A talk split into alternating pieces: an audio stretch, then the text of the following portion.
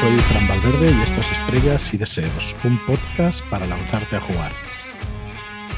Un programa en el que desmitificamos, explicamos y os mostramos todo lo referente a los juegos de rol y compartiendo nuestras experiencias roleras con todos vosotros. ¿Y vosotras? ¿En qué plataformas nos podéis encontrar?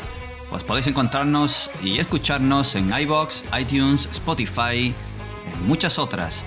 Y nuestro modo de contacto que tenéis es EID Podcast, Estrellas y Deseos Podcast, arroba gmail.com o arroba EID Podcast en Twitter. Muy bien, pues ahora vamos a saludar a los miembros de esta mesa. Yo, como he dicho, soy Fran Valverde y os van a presentar a los demás miembros, Leticia y Eugenia. Bueno, pues eh, antes de empezar a hablar del tema de hoy, que es un tema muy interesante. Y antes de empezar, como ya digo, nos acompaña Eugenia. Hola, vamos a hablar hoy de desmitificando mitos y, como no, con una genial compañía como son Isabel, Gemma, Miki, David, Leticia y por supuesto yo, el alma de la fiesta. y nadie más. y nadie más. Ay, que se me ha olvidado alguien más. No pasa nada, si yo he dicho mi nombre tres veces, no pasa nada. He dicho Fran. Yo creo que no, pero bueno. No, no. Como somos unos cuantos. Bueno, pues Fran Valverde, lo siento. Qué decepción. Hoy voy a tener que editar bastante el podcast. No, tiene, no, tiene pinta, ¿eh? Aquí no se edita nada. Nada. Con la verdad por delante. esto también es desmitificar. Después de la sesión 0, por fin te vas a sentar a jugar antes de la sesión 1 y empezar a relajar el ambiente y va saliendo la cosa así hasta que rueda. Pues esta es nuestra sesión 1 después del primer podcast que fue la sesión 0, así que esto es una prepartida de libro. Exacto. si decimos disparates, no os preocupéis. Bueno, pues ya lo veis, va a ser bastante más distendido que el episodio anterior y aquí estamos bastante... Ya llevamos un ratito, por eso estamos un poco más distendidos. Sí. Así que bueno, esperamos que os guste el contenido de hoy. Es pues eso, desmitificando mm, los mitos roleros, ¿no? Esas cosas que no nos atrevemos a hacer porque igual son muy difíciles y todas estas cosas. Así que vamos a tratar pues todo, todo lo que se nos ocurra sobre, sobre ese tema. Eh, así que bueno, ¿quién quiere empezar? ¿Quieres, David, más o menos exponer temas y vamos cada uno dando nuestra opinión? Adelante, David. Sí, claro, gracias. Em,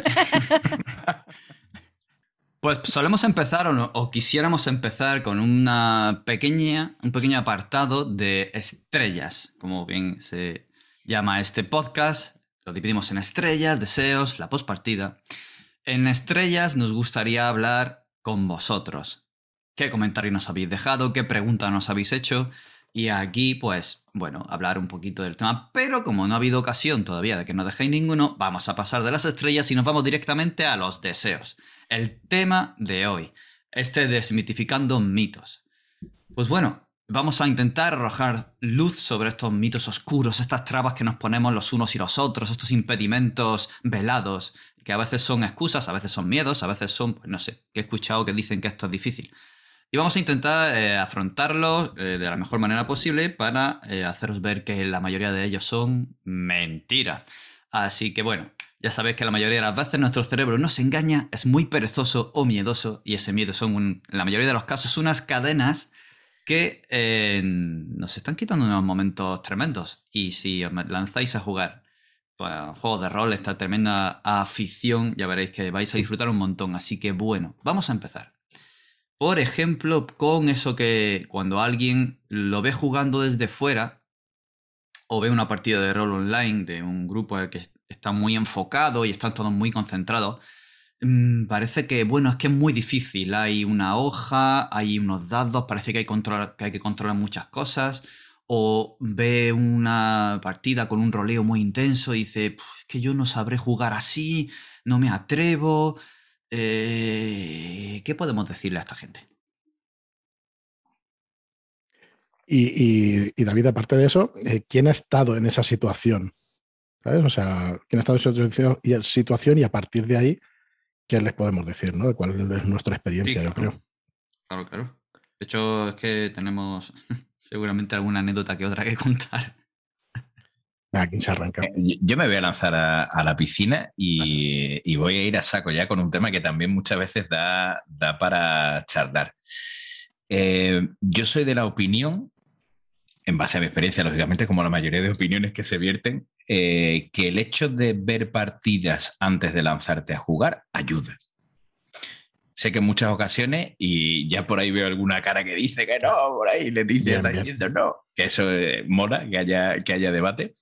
Eh, pero yo creo que si uno es capaz de eh, no querer compararse con lo que está viendo, el hecho de tener la oportunidad y en el entorno en el que estamos ahora, ¿no? donde se emiten tantísimas partidas online y, tenemos a, dos clics la oportunidad de, de, poder ver a muchísimas personas roleando con diferentes estilos, todo tipo de juegos, eh, cuando no tienes una experiencia previa para acercarte al rol y, a lo mejor tu único punto de contacto puede ser directamente un manual, eh, donde la lectura puede ser entretenida, pero quizás el mundo de las reglas te genere o te pueda llevar a esa parte de pensar que jugar a rol es muy complejo o cómo lo puedo hacer.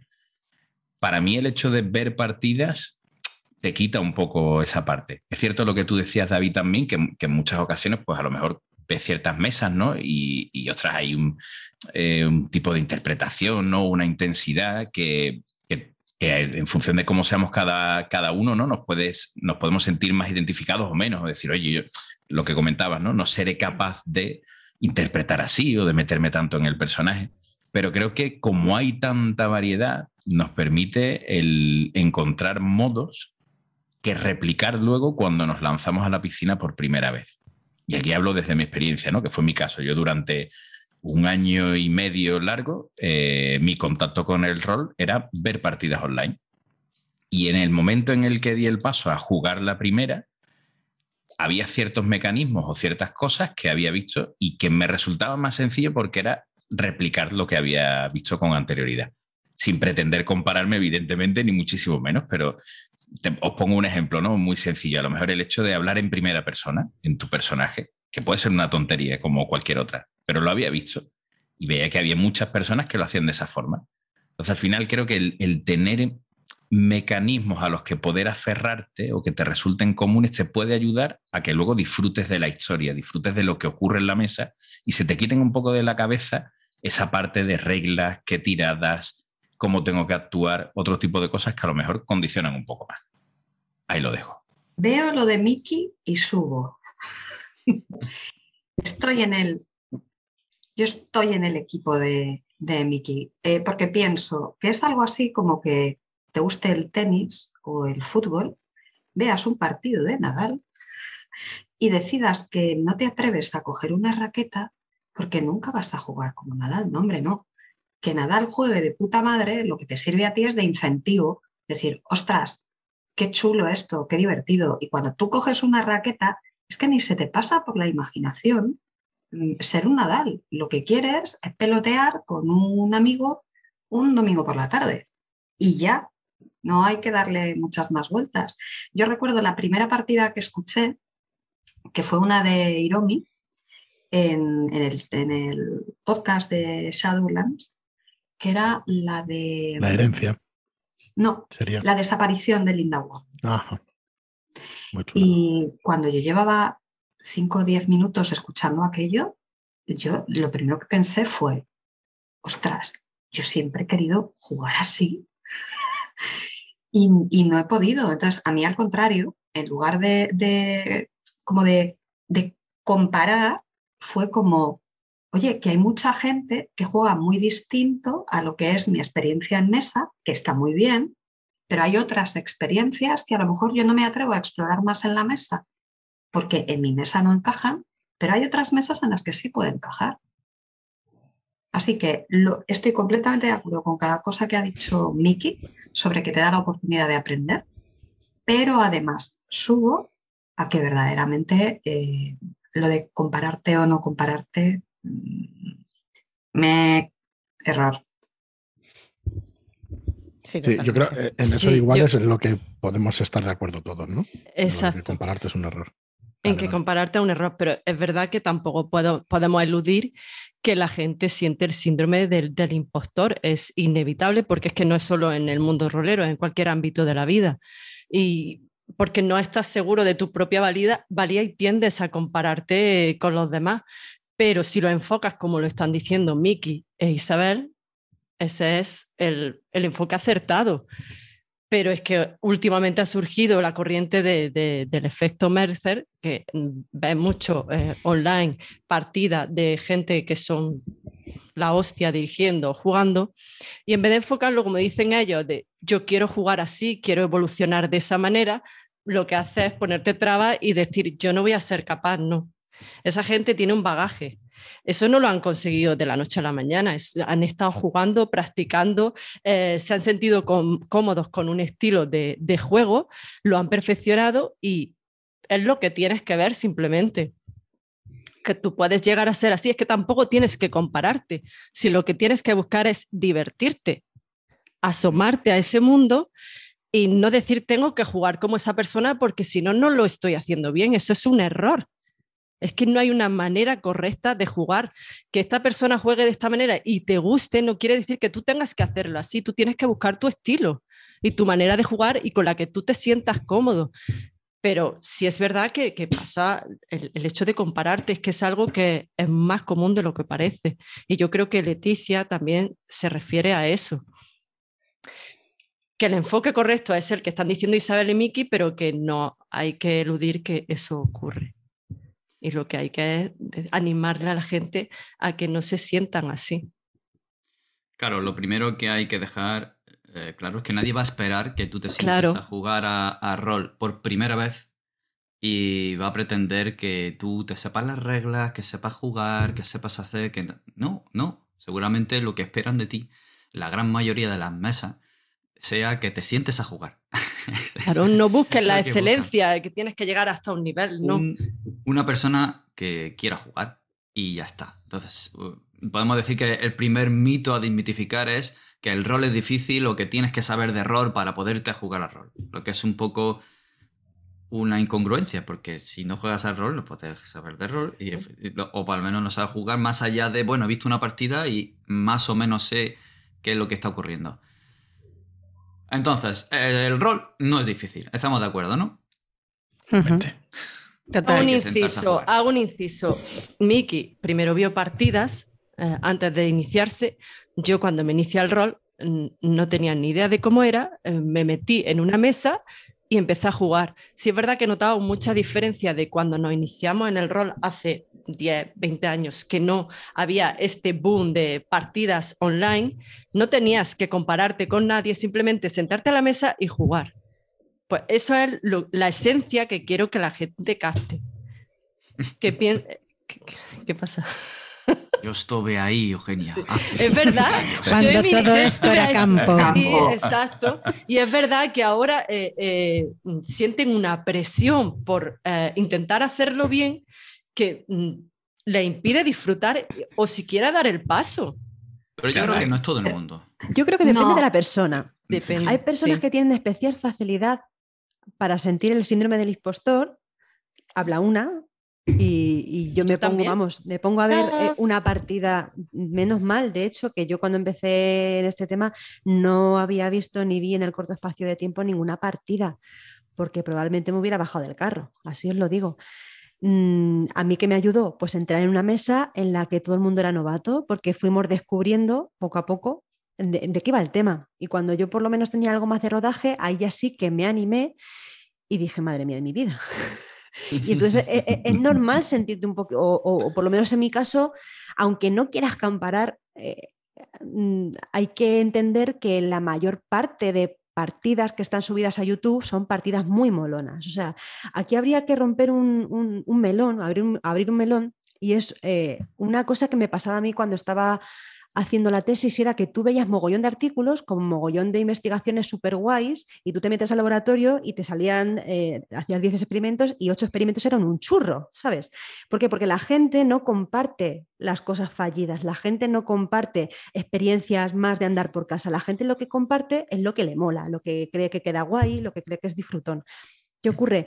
Que cuando tú te pones a ver una partida de rol en un canal de YouTube, lo más normal es que es una partida que como mínimo pues tenga toda la gente con una cámara más o menos apañada, con una conexión de internet que es más o menos estable, con unos micros, que esté más o menos maqueada con su overlay, estas cosas, ¿no?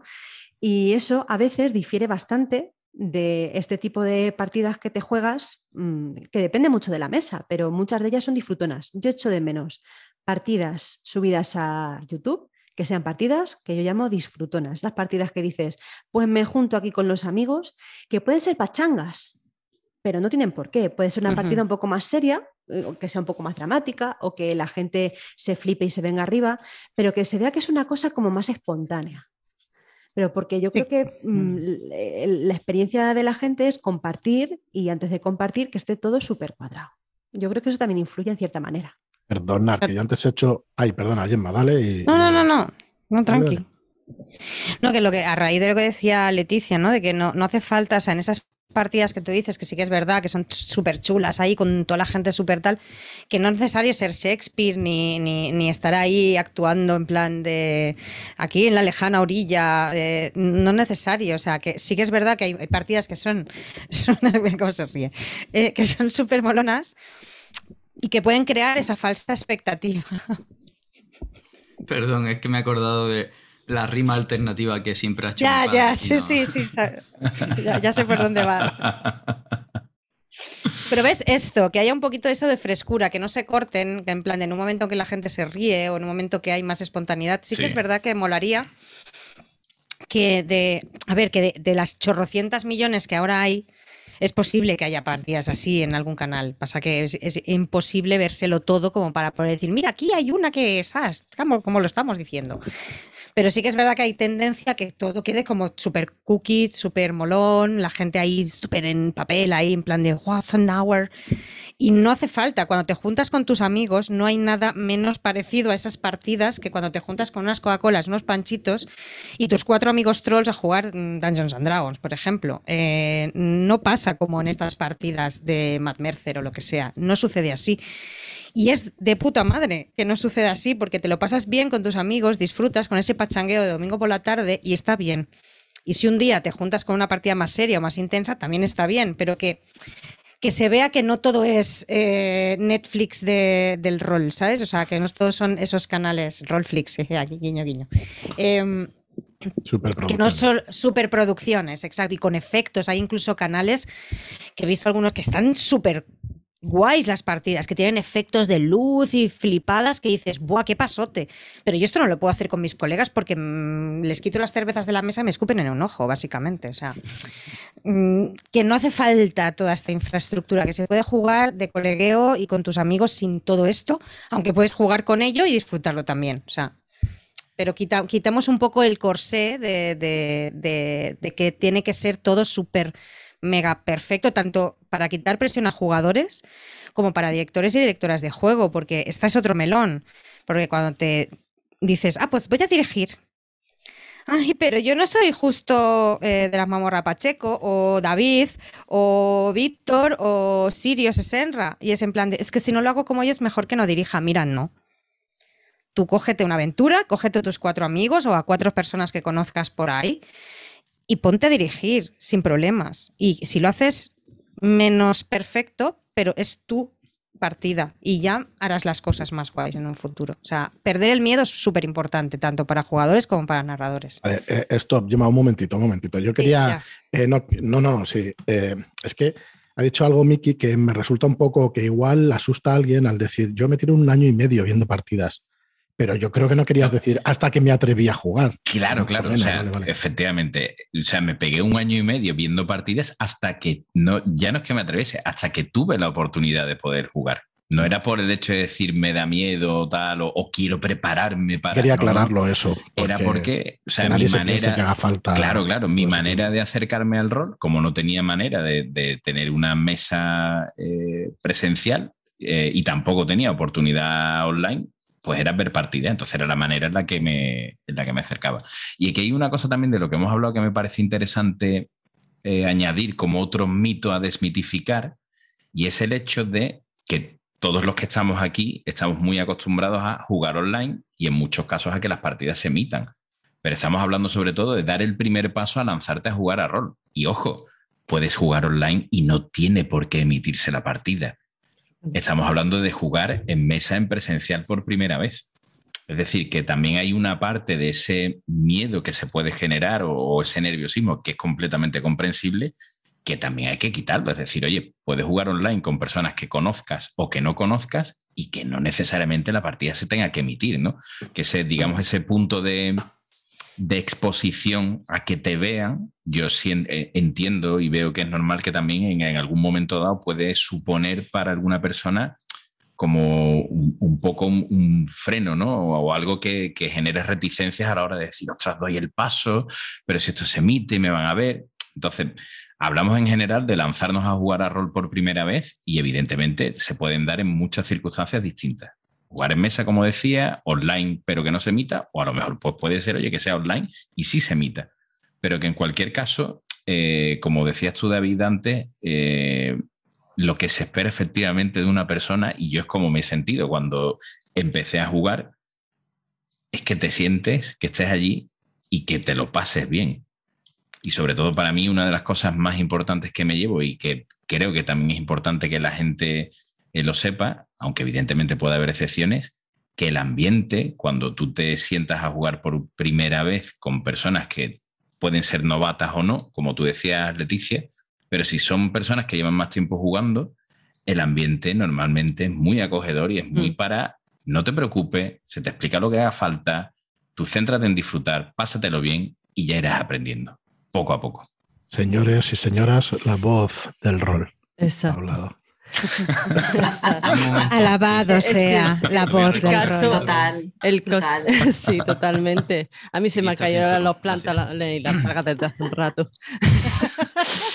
el caso ¿eh? es que el mensaje que se está tratando de transmitir es que pierdas el miedo, que no es necesario que veas eh, partidas online, ni pienses, es que no sé jugar al rol, entonces no lo voy a hacer. No, es que no se trata de saber o no jugar al rol, es que te sientes y juegues. Interpretar un personaje que... Eugenia, entonces, eh, ¿puedes decir que lo más importante es tener las ganas de jugar? Claro, lo primero es tener las ganas de jugar. Si no tienes ganas de jugar, no hay partida. Si vienes sin ganas, sí, pero parece... es que, claro, lo primero es tener las ganas de jugar y que se te quite la concepción de es que no sé jugar al rol. Hay mucha gente que no se atreve porque dice, es que yo no sé jugar a esto. Entonces necesito ver vídeos, necesito... No, no, te creas una presión que, que no es necesaria. Yo tampoco sabía, es que mm, hablo desde mi propia experiencia, yo no sabía jugar al rol y yo me lancé a jugar al rol y ahora veo que no era necesario ni empaparme de, libros ni, ni, ver partidas, que en esa época no, no podía ver partidas ni nada por el estilo. Yo me senté a una mesa, interpreté un personaje y va evolucionando con el tiempo. Ya está. Y a pasarlo bien. y a pasarlo bien. Tampoco pasa nada. es, que es un, es un hobby al fin y al cabo me refiero con evolucionar a coger tu, tu estilo. con el que más cómodo te sientas. Exacto. yo creo que eso es orgánico, ¿no? Al final juegas como. Sí, pero la gente tiende a copiar. Es lo que me refiero, a copiar. Pero luego, luego poco a poco. A ver, mm, hay una cosa que además em, tenemos, se nos llena mucho la boca con ella y yo creo que es como lo de estar deprimido o otras expresiones que abusamos de ellas y les quitamos el sentido que tienen. No, no es croquetas, croquetas siempre se nos llena la boca de croquetas. Eh, que es el síndrome del impostor. Vamos a ver, es normal. Es normal que cuando vas a empezar una actividad que no has hecho nunca, como puede ser sentarte en una mesa a jugar, yo qué sé, eh, dragones y mazmorras, eh, es normal que sientas inseguridad, que tengas nervios, que te dé un poco de vergüencita, que necesites un tiempo, cada uno tendremos el nuestro, una cierta acogida por parte de la mesa para sentirte cómodo, seguro y soltarte y empezar a jugar. ¿vale? De eso al síndrome del impostor hay un salto eh, estratosférico. Vale, Isabel, ¿nos puedes explicar exactamente qué es el síndrome, el síndrome del impostor y ese efecto Matthew Mercer? Porque igual hay gente que empieza de cero y desde mi ignorancia, ¿no? O sea, en mi opinión, como, el culo, que todos tenemos otra. como, tú lo eh, entiendes, sí, sí. Como yo lo entiendo. Eh, vamos a ver, el síndrome del impostor es cuando tú no eres, o sea, cuando tú has tenido determinados logros, por ejemplo, yo qué sé, en el campo eh, profesional, Gabriel García Márquez, por ejemplo, que era una, era una persona que él confesaba que tenía, que le pasaba esto. Alucinante. Pues pues Gabriel García Márquez, una de las cosas que, comentaba era que él realmente es que le, no se creía, cuando le dieron el Nobel, que él no se creía y pensaba, ¿cómo he conseguido engañar a toda esta gente si yo no soy tan bueno escribiendo? ¿Vale? O sea, el síndrome del impostor es que tú has obtenido determinados logros, tienes talento en determinadas cosas y esa especie de reconocimiento social Em, que recibes, lo que te genera es inseguridad y tú tienes la sensación de que eres un impostor, ¿vale? De que los tienes a todos engañados. Y se, eh, normalmente es más, eh, como te diría yo, más acuciante o más estresante, obviamente, cuando mayores han sido tus logros. No es lo mismo que alguien te dé una palmadita en la espalda después de haber dirigido una partida a mm, llegar a tu asiento con el Nobel de Literatura entre las manos. no sé, no sé si en la, en la partida es mucho mejor. ¿Dónde va a parar? Hombre, ¿dónde va a parar? ¿Dónde va a parar? Entonces, yo mm, quería también quitar ese mito. Es normal que nos sintamos inseguros ante una actividad que no conocemos, sea dirigir o sea jugar. La cuestión es, ¿qué vas a hacer? Que esa inseguridad no te permita disfrutar y explorar algo que igual te va a entusiasmar o te, que igual no. igual pruebas a dirigir y no te mola nada. O te sientas a jugar la llamada de Tulu y dices, pues esto es un bodrio. A mí esto me lo habían vendido. Vale, tú pruébalo.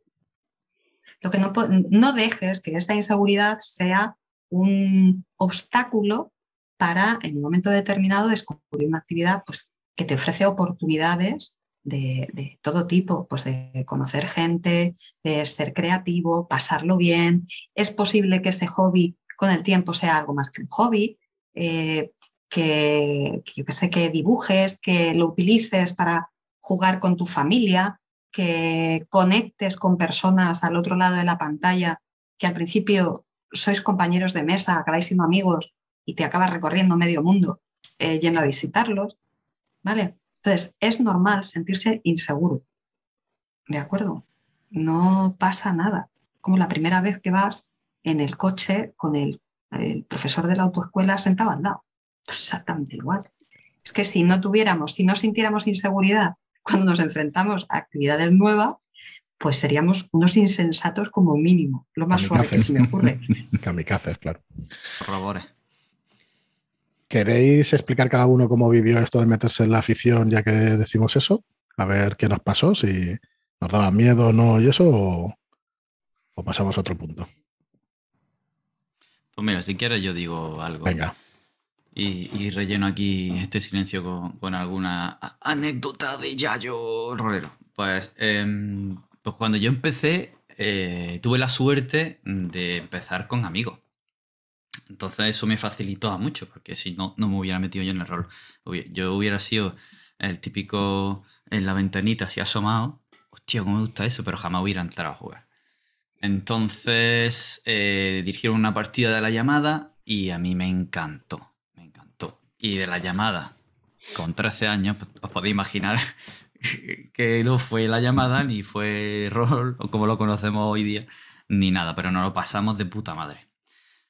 Entonces, incluso así, e incluso con amigos, yo tenía miedo y mucho, mucho bloqueo a la hora de tomar decisiones en partida.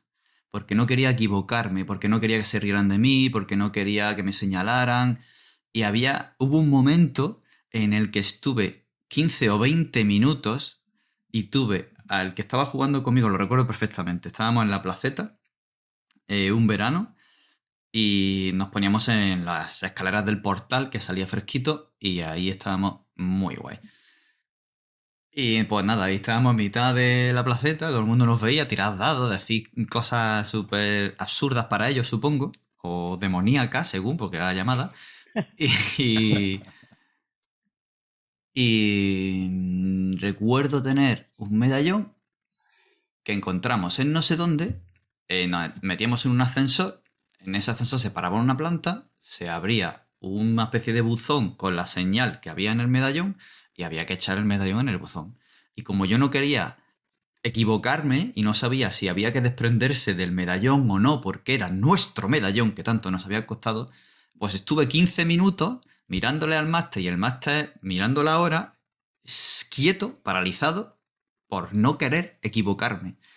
Así que sí, fue esa, yo creo que fue uno de, los momentos de análisis, parálisis, cagádisis que tuve yo empezando a jugar Y era sentir el miedo de equivocarme y de.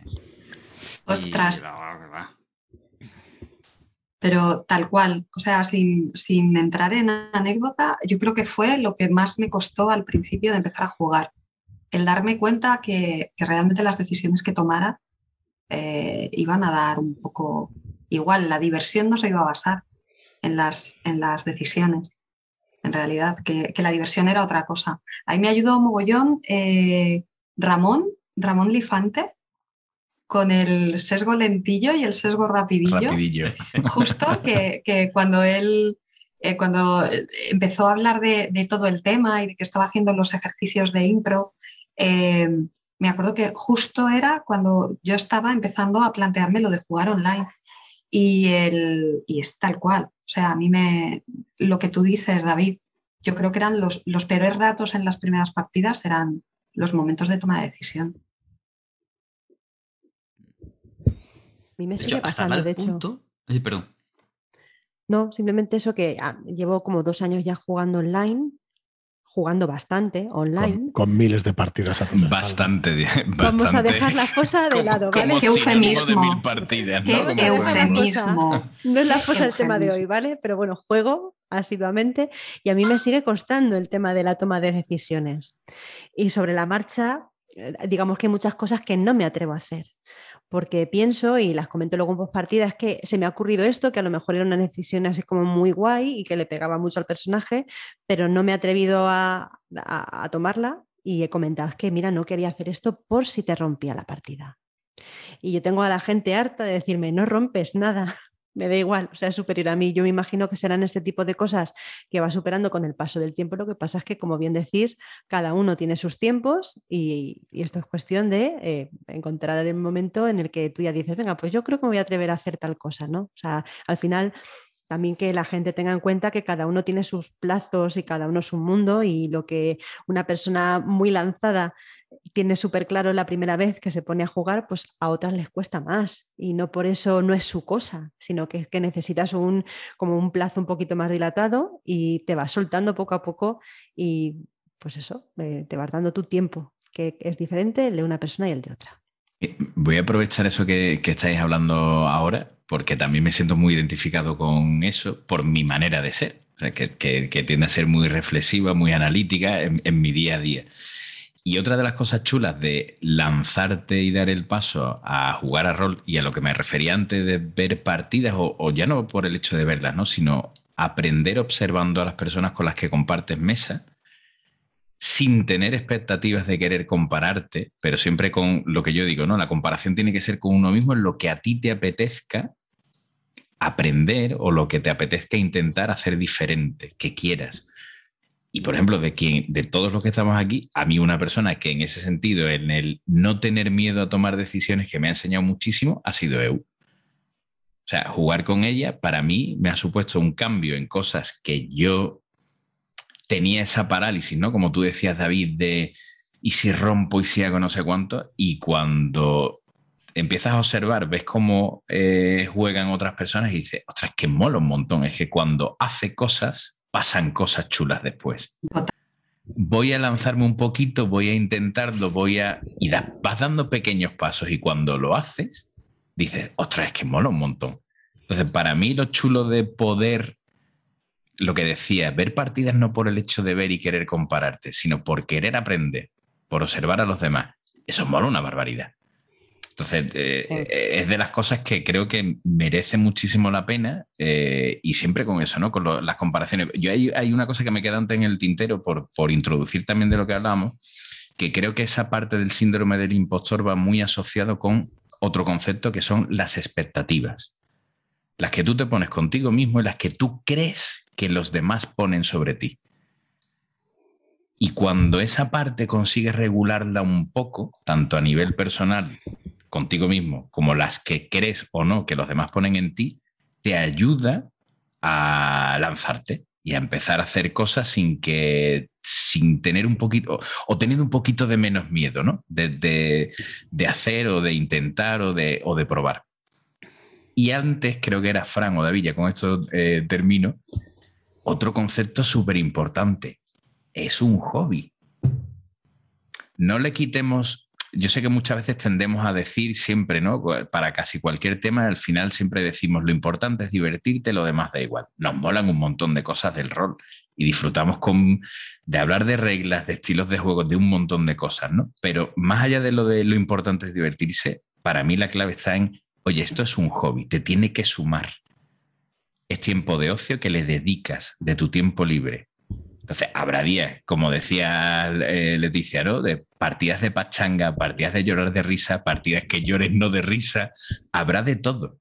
Lo importante es que tú termines, termines tu sesión en mesa o termines tu sesión online y digas, he pasado un buen rato con personas con las que me mola compartir esto. Y ya luego entramos en tecnicismo. Oye, pues ostras, quiero probar esto, quiero no sé cuánto, voy a pillarme un personaje de tal tipo y voy a intentar no sé qué. O no da igual, cada uno o cada una encontraremos lo que nos mole de lo que nos mole de esto, ¿no? Pero a eso también yo creo que para mí es lo que me quedo con lo de ver partidas, con lo de ese tipo de cosas que creo que puede ayudar, ¿no? A, alguien que esté dudando de decir, ostras, me lanzo, seré capaz, ¿no? Oye, pues lo que te mole, busca, prueba y, trata de seguir el, camino que te vaya saliendo poco a poco y ya está. Porque juegos y cosas de jugar hay muchas.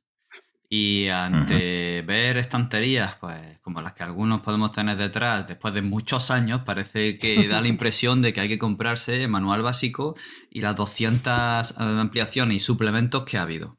Y entonces, alguna vez hemos podido escuchar que eso del rol tiene que ser muy caro, hay que comprar muchas cosas y no, no. Este es otro mito que es mentira.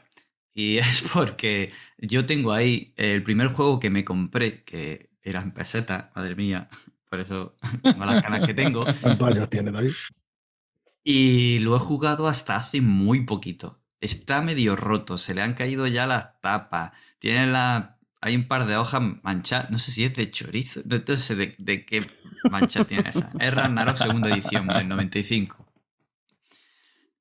Y le hemos dado tanta caña y tanta tralla que probablemente sea, junto con El Señor de los Anillos, el juego al que... O sea, es que es, regalado. O sea, porque yo pagué por lo que sería el equivalente hoy día unos 30 euros o algo así.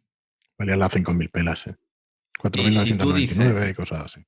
Que una cosa que pagas 25 o 30 euros por ella, vas a poder tener 200 horas de juego y de diversión. O sea, es que eso no te lo da nada hoy día. La gran mayoría de las cosas, salvo que te compres una pelota y juegues mucho con ella hasta que se rompe, eh, la gran mayoría de cosas es pagar recurrentemente, y sobre todo con esta tendencia de los DLC, los suplementos, no sé, no sé cuánto. Sin embargo, tú te coges un manual básico de un libro y tienes todo lo necesario en general para poder jugar lo que quieras.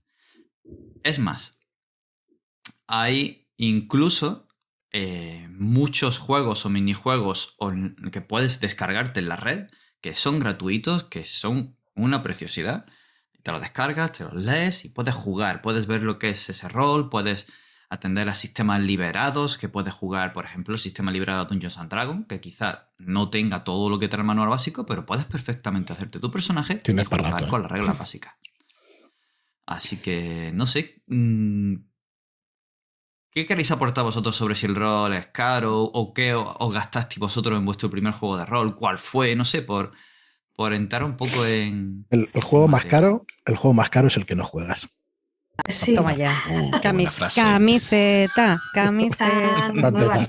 No sé, si, no sé si tiene que ver con lo que tú has dicho, David, pero. Sí, tiene que ver. Eh, aparte de, eso, creo además que eh, hay una parte de coleccionismo y una parte de juego.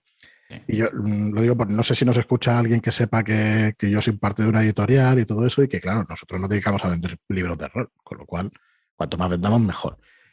Pero te das cuenta con los años de que cuando lanzas libros y no se juegan, esos libros nacen, entre comillas, muertos, ¿vale? Permitirme el símil. No funcionan, da igual lo que vendas, al final no llegas a, vender más. Entonces, eh, de lo que se trata siempre es de que los juegos se jueguen, que para, que para eso están. Entonces, no son caros si tú le das horas de juego. Bueno, sí, sí tiene que ver ¿no? con todo lo que estabas diciendo. Y esa es mi aportación por ahora sobre este tema, porque lo que hay que hacer es jugar.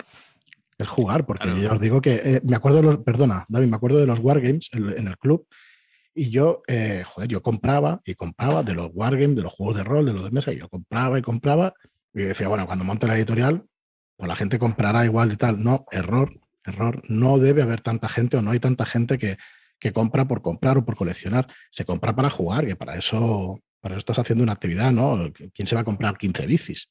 Pues una persona normal se comprará una bici, saldrá ahí a, pedalear todos los fines de semana, si puede. Yo conozco uno que son 13 bici, ¿eh?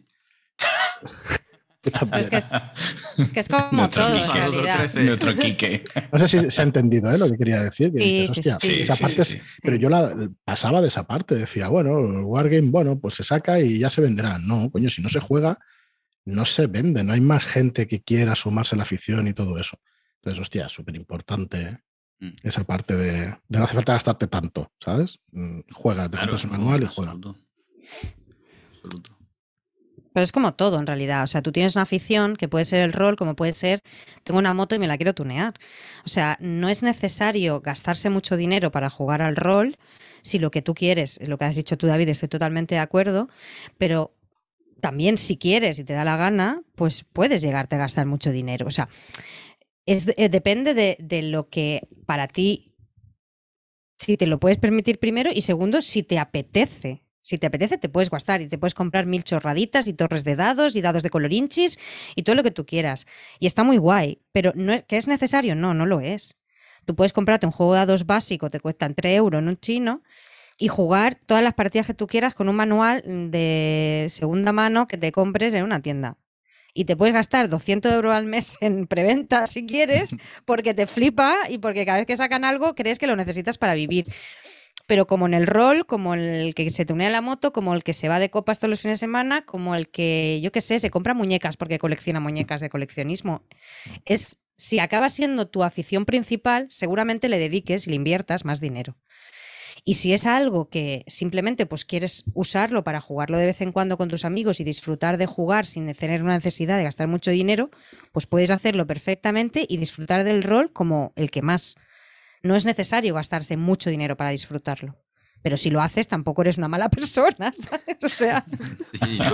Por favor, decidme que estáis de acuerdo con esto porque me estoy pensando a sentir mal. No, totalmente. Además, em, también pasa eso. Eh, es una afición y cada uno tendrá el grado de afición que quiera.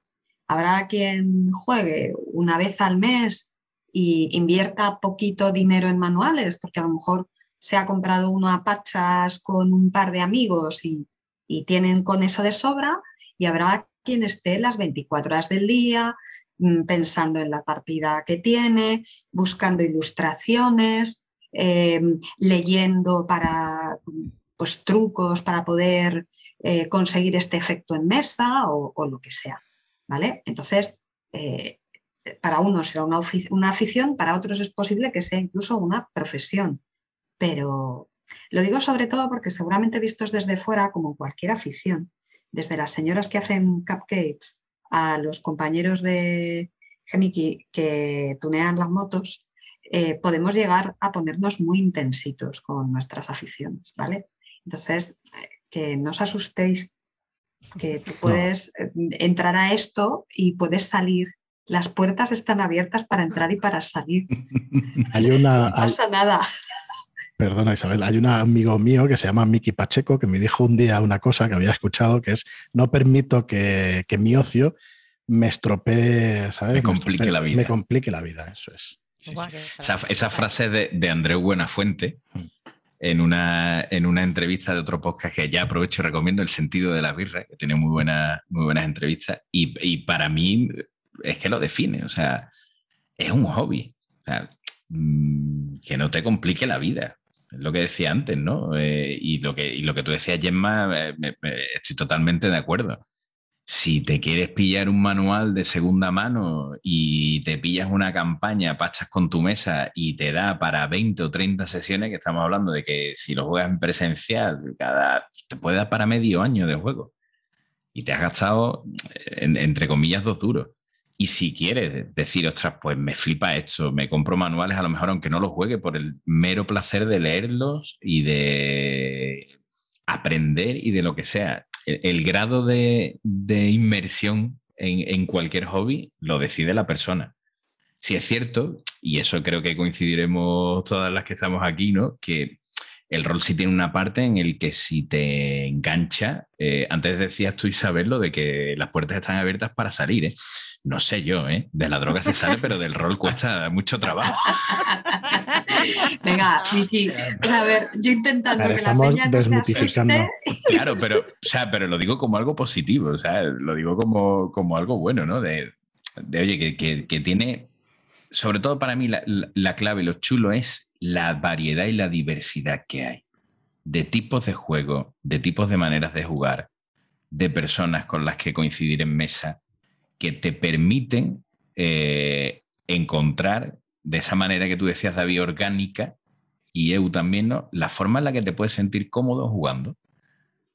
Y aquí creo que también es, otra, otro punto ¿no? que, que, también puede ser interesante para aquellas personas que estén dudando ¿no? si dar el paso o no, que es oye, date más de una oportunidad.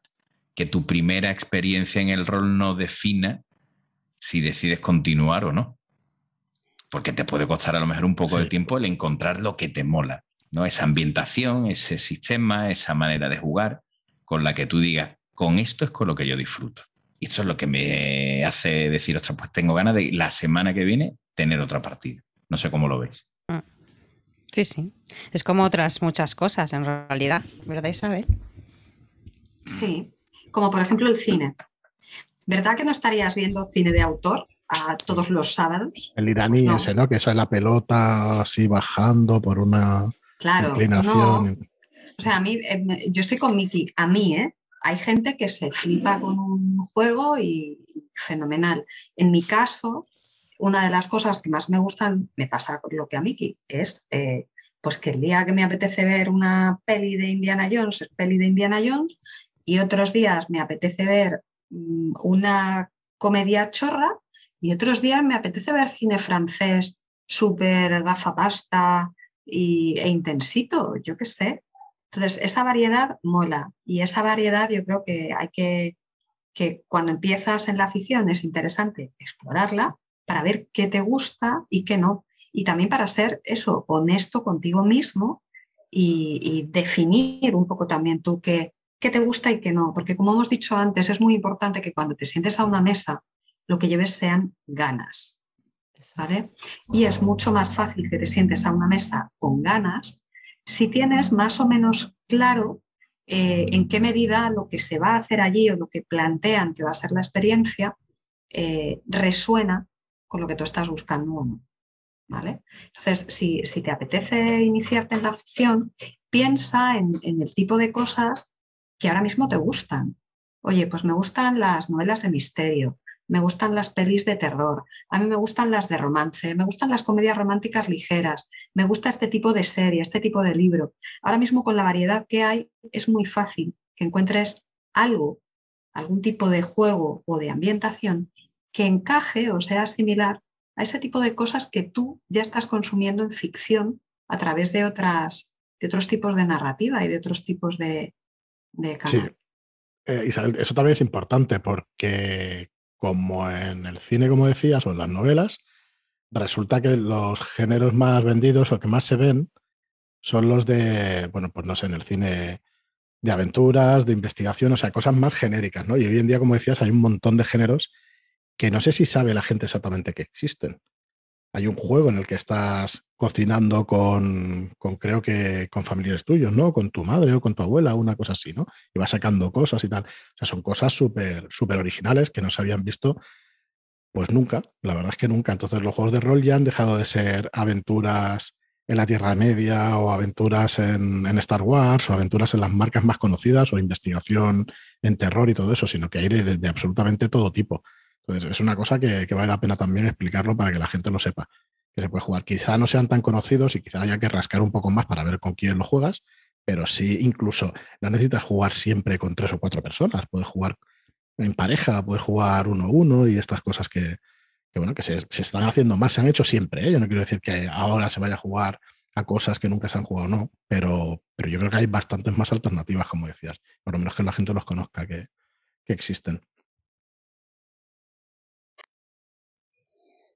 Efectivamente. Más, más cosas, más cosas. Bueno, entonces, estamos, tenemos claro que date más de una oportunidad no creas que llegas o por el prejuicio que tenga o lo que tú hayas visto, creas que sea el rol, ya sabes cómo es.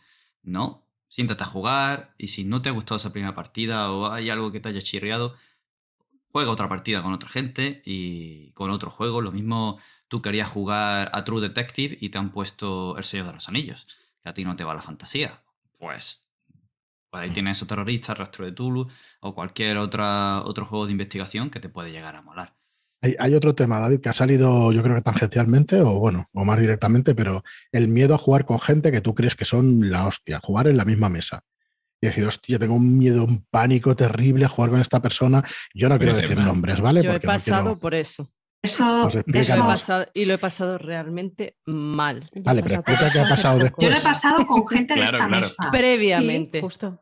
Yo lo he pasado con gente de esta mesa. De aquí. De esta mesa de los que estamos con. de los que estamos ahora mismo hablando. Yo me he estrenado en el online con Eu y con David, a los que yo había visto en, en partida para, para dirigir yo. Y, y bueno, era jugar con gente que no conocía y encima era jugar con Eugenia y con David. O sea, era una cosa, era como... Sí, sí, sí. No, Eugenia, no pongas esa cara. No pongas esa cara. Me sorprende. Es que no puedo no, no, yo estoy... No, no, no. perdón, un momento, un momento. A mí me pasó exactamente lo mismo, Isabel, y, y, y estoy, tuve la misma sensación cuando jugamos la partida de la, de la Con, por decirlo de alguna manera, la primera partida que coincidimos vosotros con Mesa, yo no sabía que veníais y de repente os veo venir por ahí y dije, no puede ser cierto. O sea, voy a tener que, o sea, voy a jugar con David y con Eugenia, o sea, que me he visto ya un montón de cosas de ellos, me flipa cómo dirige David, que es a puto alucinante. Eugenia es una de esas personas que jugando es, he yo, mira, yo quiero hacer esto como lo hace Eugenia, yo quiero hacer esto, me flipa cómo juega esta chica. Y de repente me los veo a los dos ahí y digo, ¿eh? Y, ¿eh? y, me, hice, me hice caca. O sea, después nos tomamos ahí un café y dije, ah, pues sí, son muy majos y tal. Pero yo pensaba, digo, voy a tener que jugar con las personas que tenía aparte en mesa, con Frank, con Joaquín. Y yo pensaba, ¿yo qué estoy haciendo aquí? ¿Qué estoy haciendo aquí? ¿cómo, ¿Cómo he aparecido yo aquí? Porque no tiene puto sentido. Si yo no sé jugar como esta gente que lo hacen tan de puta madre. Y, después, a los diez primeros minutos, yo estaba sudando por partes de mi cuerpo que no sabía ni que existían. el cabo de un rato. el cabo de un rato fue como. Ah, pues si mola. Ah, pues. Ah, pues qué guay. Oh, qué bien me lo estoy pasando. Ah, por culo. Y ya está. Y ya me, solté y me lo pasé súper bien. Pero los, el primer rato, el inicial, de yo tener que procesar, que tenía que jugar con estas personas, fue como. y no pasa nada. No pasa, nada. gente. No pasa no nada. Pasa nada. Es más, la veteranía normalmente lo que hace precisamente es ponértelo muy fácil. La veteranía ha estado donde estás tú ahora mismo. Es decir, en algún momento le ha dado pudor, vergüenza, ha sentido inseguridad, nervios, se ha encontrado con una mesa que no conocía, mm, se ha encontrado teniendo que dirigir en unas jornadas, mm, lo que sea. Y mi experiencia es... No, no, no, que sigue saber. Que o sea, mi experiencia es eso, que la veteranía normalmente te acoge eh, estupendamente y te lo pone todo muchísimo más fácil. Eh, te digo, tanto cuando juegas por primera vez como cuando estás empezando a dirigir. Yo, los veteranos que yo tengo en mis mesas son puro amor. O sea, porque es así. son puro amor.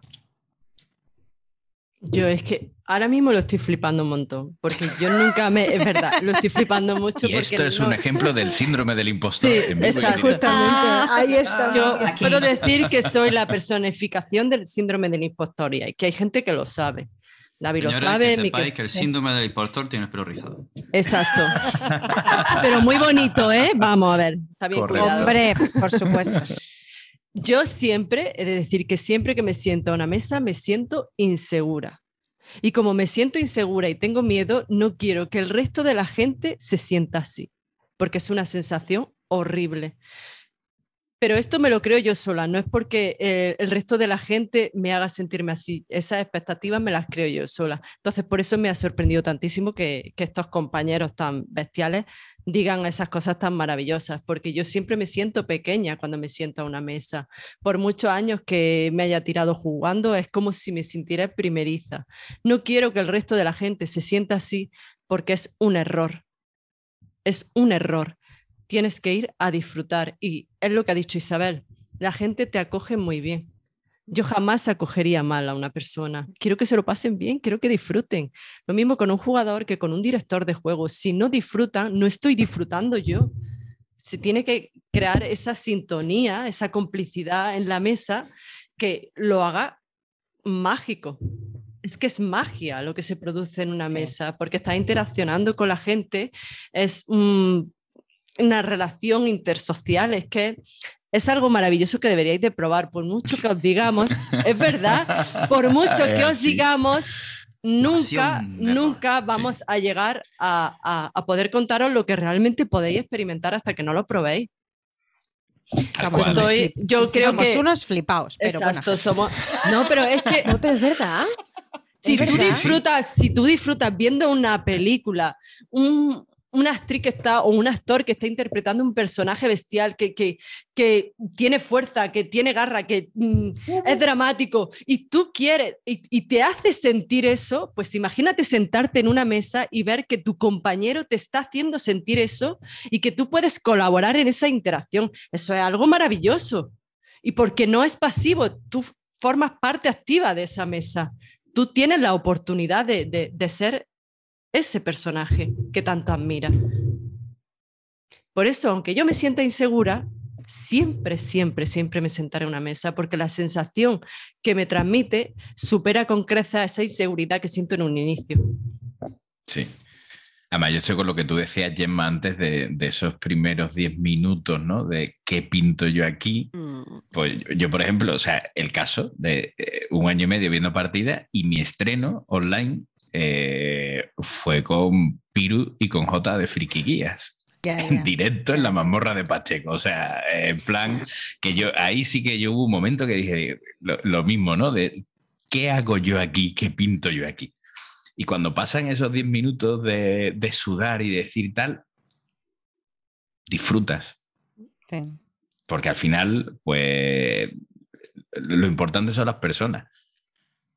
Y no es, ese tema de, expectativas que tú te creas y, se te va y empiezas a disfrutar de lo que estás haciendo y, ya está. Y luego juegas con un montón de, personas, de todo el mundo vas aprendiendo y, lo que dices es, o sea, esa, esa parte de, que creo que es otra de las cosas, por lo menos para mí, ¿no? que, más chulas tiene el, el, rol de conseguir abstraerte durante el tiempo que estás jugando, ¿no?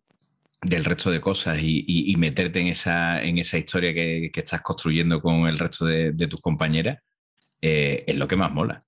Entonces, estamos hablando a lo mejor pues, de situaciones, ¿no? De, un poco llevadas al extremo de decir, ostras, pues empieza a jugar y además coincide que juego con personas a las que admiro, que que me molan o que las he visto jugar y que es chulo y tal, pero es otro mito a derribar. O sea, mm, da igual con quién juegues o lo que sea. Lo importante es darte la oportunidad de decir, voy a probarlo y, pasar y disfrutar de esa experiencia. Y además, yo quiero decir que yo he tenido ese síndrome del impostor y he tenido esa cosica de, ay, que voy a jugar. Además, la primera vez que me pasó fue con David, porque en esa mesa no estaba Eugenia, fue en las NESCON del año pasado. Y entonces, uno de los trucos para solventar esto es como, ay, por un lado, me apetece mucho jugar con David, pero es que David, colega, ¿qué hago yo ahí? Pero es que yo quiero jugar mucho con David y cómo no me voy a apuntar a la partida si me apetece mogollón, pero ¿y cómo voy a ir yo para allá? Si es que es David y es que a ver qué pinto yo ahí, es engañar a otros tres y decirles, venga, acompáñame y Ese es muy buen truco. Miki, Miki, Miki.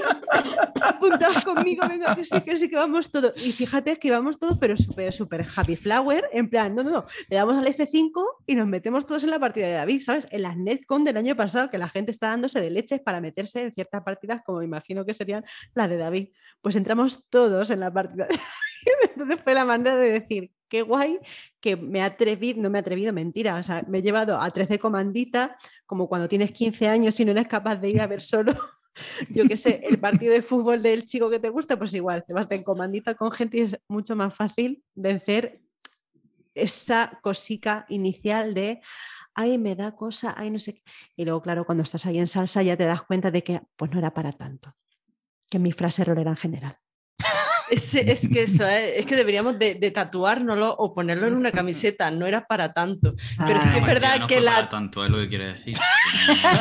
espectacular. la partida fue espectacular. No, eso no es verdad. Además, yo salí muy contenta, que no, se lo cree nadie suelo yo tener mucha, mucho perfeccionismo y luego le doy vueltas a las partidas y digo, pues joder, he estado bien. O sea, eso no se debe hacer, por favor, no se debe hacer. Estamos ahí para disfrutar, pero hay gente que, que no podemos evitar con la cosa esa del perfeccionismo darle vueltas en voz. Estamos enfermos, ya está. bueno, más que otros. yo, creo que le pasa a todo el mundo, ¿eh? a todo el mundo en mayor o menor medida. ¿no? A ver, vamos a ver, le pasa a todo el mundo, evidentemente le pasa a todo el mundo, pero lo que queremos es ¿eh? normalizar eh, mm. que esa sensación la experimenta todo el mundo y que realmente no deberías de sentirte así que todos pasamos ese miedo, esa inseguridad, pero lo que yo trato de, lo que tratamos de decir es que tienen que estar tranquilos. No, si es que, parece, que yo, parece, que yo, estoy diciendo otra cosa y en realidad lo que también quería decir es que quizá no se te pase en tiempo, a lo mejor ya un día en que sí, pero yo me pongo siempre nervioso o nunca me quiero apuntar a una partida donde haya gente que no conozca. Y esto ya os lo confieso aquí directamente. Nunca. Y de hecho, si os fijáis en qué partida está, el primero conozco a la persona, conozco el grupito y luego ya entro y tal. Y si no, pues voy, como decía Leticia o cualquiera de vosotros, en comandita con comandita. mis amigos. confieso que he arrastrado a Miki. Confesiones roleras. Confesiones es un apartado. Es un apartado. Viene la NES con Miki, mira qué partida hay, vamos a apuntarnos los dos a la vez. La Shell con Miki, mira que. y en esta NES con el pobre no podía y dije, pues venga, vamos a lanzarnos a ver qué pasa. Me metí en, una, bueno, en la con en la partida de, de Sirio porque estaba con, con estos compañeros tan excelentes. Pero en la de Nacho yo estaba, pero cagada o sea, literalmente porque hice caca varias veces al... Doy fe. Sí. Estaba cagada y le tuve que escribir por privado decirle que estaba súper nerviosa, pero estaba muy ilusionada. Era como, ¡Ah, ¡qué bien! ¡Ah, qué bien! Vamos, loca para que. ¡Ay, qué bien! Me cago. me cago y me cagaba, es verdad que me cagaba. Nacho, te quiero mucho, pero me imponías mucho y me sigue imponiendo. Eres una ternura. Pero que es súper normal, ¿eh? O sea, que es normalísimo. no solo del rol. O sea, si tú te apuntas al taller de pintura, el primer día que vas estás cagado. Sí. Es como la primera vez que tienes relaciones sexuales, vas cagado. Bueno, es mejor que vaya limpio. Yo ya no me acuerdo. Claro, pero con esa cosa, pues eh, lo mismo, ¿eh? tu primera toma de contacto, a lo mejor puede salir bien o no. La primera vez que tienes relaciones, pues puede salir bien o no. Pues igual con el rol, pero sigues probando, sigues probando, sigues probando y eso es maravilloso. pero es lo que, no paras. es lo que decía Isabel antes, lo importante son las ganas. claro, las ganas. Tú si le pones ganas y empeño, y, eso rima con algo, pero bueno. Eh, ¿Eh? Haciendo, haciendo un repaso. un segundo, David. Yo creo que no estábamos, o sea, ni siquiera estamos diferenciando jugador o director de juegos, que creo que las sensaciones son mm. muy parecidas. Claro. Sí, sí, puede llegar a estar muy nervioso. Aunque dale, dale, es posible que te, te expones a los demás dirigiendo parece, da la impresión de que es más por cierta responsabilidad de la mesa según el tipo de juego, pero todos se ponen nerviosos. Y el problema es que no pasa nada, estás nervioso. Porque como han dicho aquí, te vas a sentar y a los 10-15 minutos vas a decir, ¡buah! Y ya, va ahí rodado. Pero esos nervios que puedes sentir, bueno, van a estar ahí. Sí. Y siempre nos vamos a poner nerviosos. Alejandro Sanz se pone nervioso antes de salir al concierto. Coño, ya, es jodido Alejandro Sanz. Claro. Pues, yo estoy, yo estoy contigo, ¿eh, Fran, con, ese matiz que, has metido, eh, en que hay, hay diferencia en el, o por lo menos en mi caso, ¿eh? en, el tipo de nervios en una situación y en otra. Y creo que también es, o sea, es otro error ¿eh? que se comete, porque, y aquí hablo de todos los que, estamos desde el más inexperto con diferencia, pero creo que depositas en ti mismo más responsabilidad cuando diriges que cuando juegas por el sentido de que como jugador o jugadora te sientes más apoyado de si tengo dudas y tal, le paso el foco a la compañera o... o sea, que, totalmente de acuerdo. Claro, que, tienes una manera de, más recursos, pero cuando tú estás dirigiendo, hay, un, hay una parte ¿no? de, de mover la mesa que, que, tú te depositas esa responsabilidad y, los nervios son mayores. Sí, creo, ¿eh? Mm. Diciendo que no debería ser así, estoy totalmente de acuerdo contigo que pasa eso, que pasa. Y no debería ser y deberíamos tender a eliminar eso y a ser un jugador más, pero pasa, no puedes evitarlo. No sé si es porque son juegos tradicionales, si hay otras maneras de jugar, si te tienes que, que convencer de que no te pase, pero sí pasa, y muchísimo.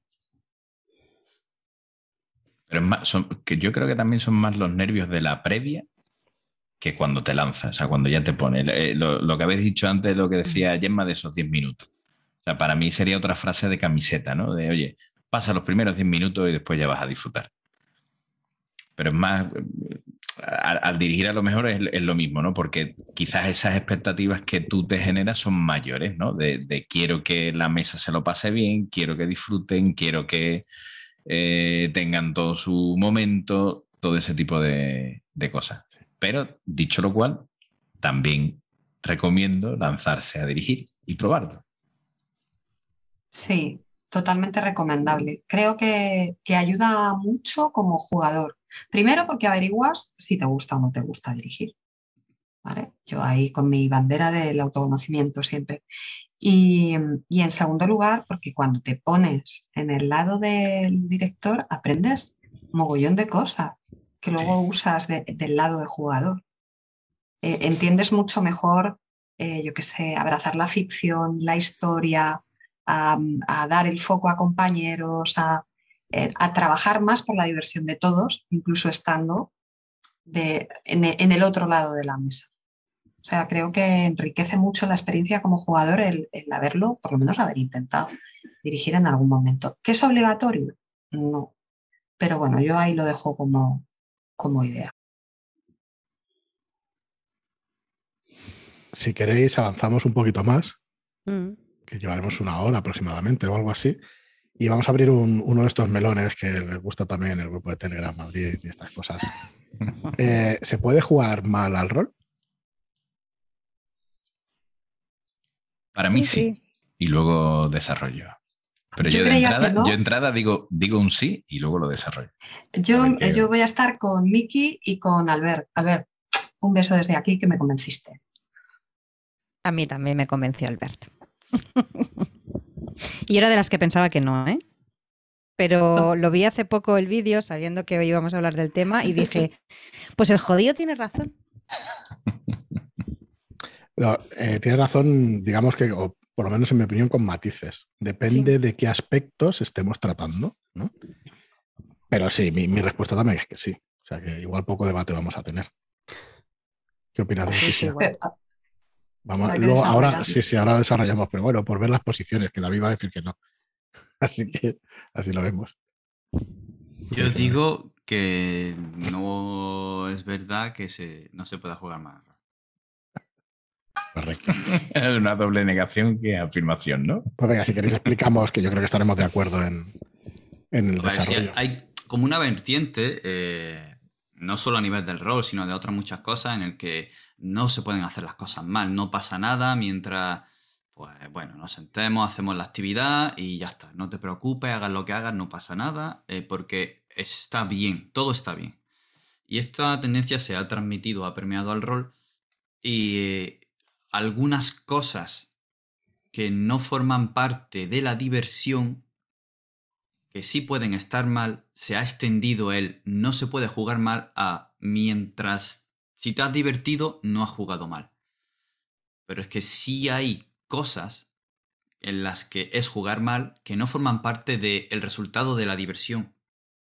Y sí pueden influir en que haya diversión o no, pero quiero decir que normalmente eh, lo que se venía diciendo es, eh, no te, te pueden decir cómo jugar, porque si tú te diviertas como estás jugando está bien, eso no tiene nada que ver con no se puede jugar mal. Son dos cosas diferentes. Entonces hay algunos aspectos que yo creo que sí se puede jugar mal. En el sentido de el juego de rol es una actividad social y cualquier falta a una relación social, respeto, educación, puntualidad, ahí. pues mm, no estás jugando bien. Ese, es el punto. Exacto. para mí jugar a rol mal, y aquí utilizo la, frase de Sirius, cuando no tienes por delante lo primero son las personas. Exacto. Entonces, hablábamos antes, creo que era Eugenia, no sé quién lo ha mencionado, del foco. Pues si tú no respetas a la otra persona y todo el rato quieres el foco tú, pues no estás jugando bien. Tú te estás divirtiendo, sí, probablemente tú te lo estés pasando genial, pero el resto de la mesa no. Entonces el balance de toda la mesa es que, pues tú no estás jugando bien porque estás faltando el respeto al otro. Yo tengo una anécdota con una persona que vino a jugar una de, de, mi mesa, bueno, aparte de que mm, no volvió a jugar a rol por propia decisión suya y por propia decisión de la mesa, porque era eh, una persona que no sabía separar lo que era la ficción de la realidad y siempre había un montón de movidas que si atacabas a su personaje le estabas atacando a ella y se montaban unos pitotes luego, que era la leche.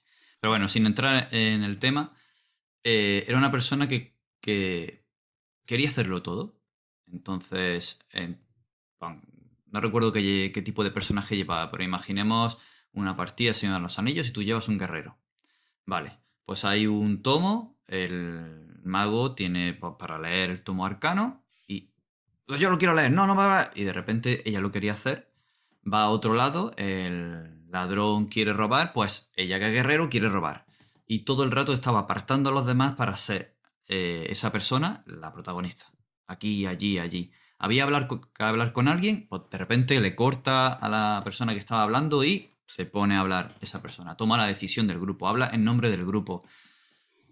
En definitiva, no respeta a los demás, no... Mm, ya no hablamos solamente del orden, es que no respeta a los demás cuando están hablando, no, no comparte nada con la mesa, toda la acción forma parte de... Mm, entonces no estás jugando bien, porque estás faltando a lo que he dicho al principio y lo que hemos comentado, eh, los mínimos valores de respeto social a, los demás, ¿no? foco, el compartir, la solidaridad en el momento, el... En fin. No sé si me he explicado bien o le he dado 18.000 vueltas. No, no, lo has explicado. No, no, es la clave, sí. Perfecto, sí. ¿Creéis que hay alguna otra manera? Es que estamos todos de acuerdo en este tema porque básicamente es, es, la peor manera de jugar a rol, de hecho. Claro.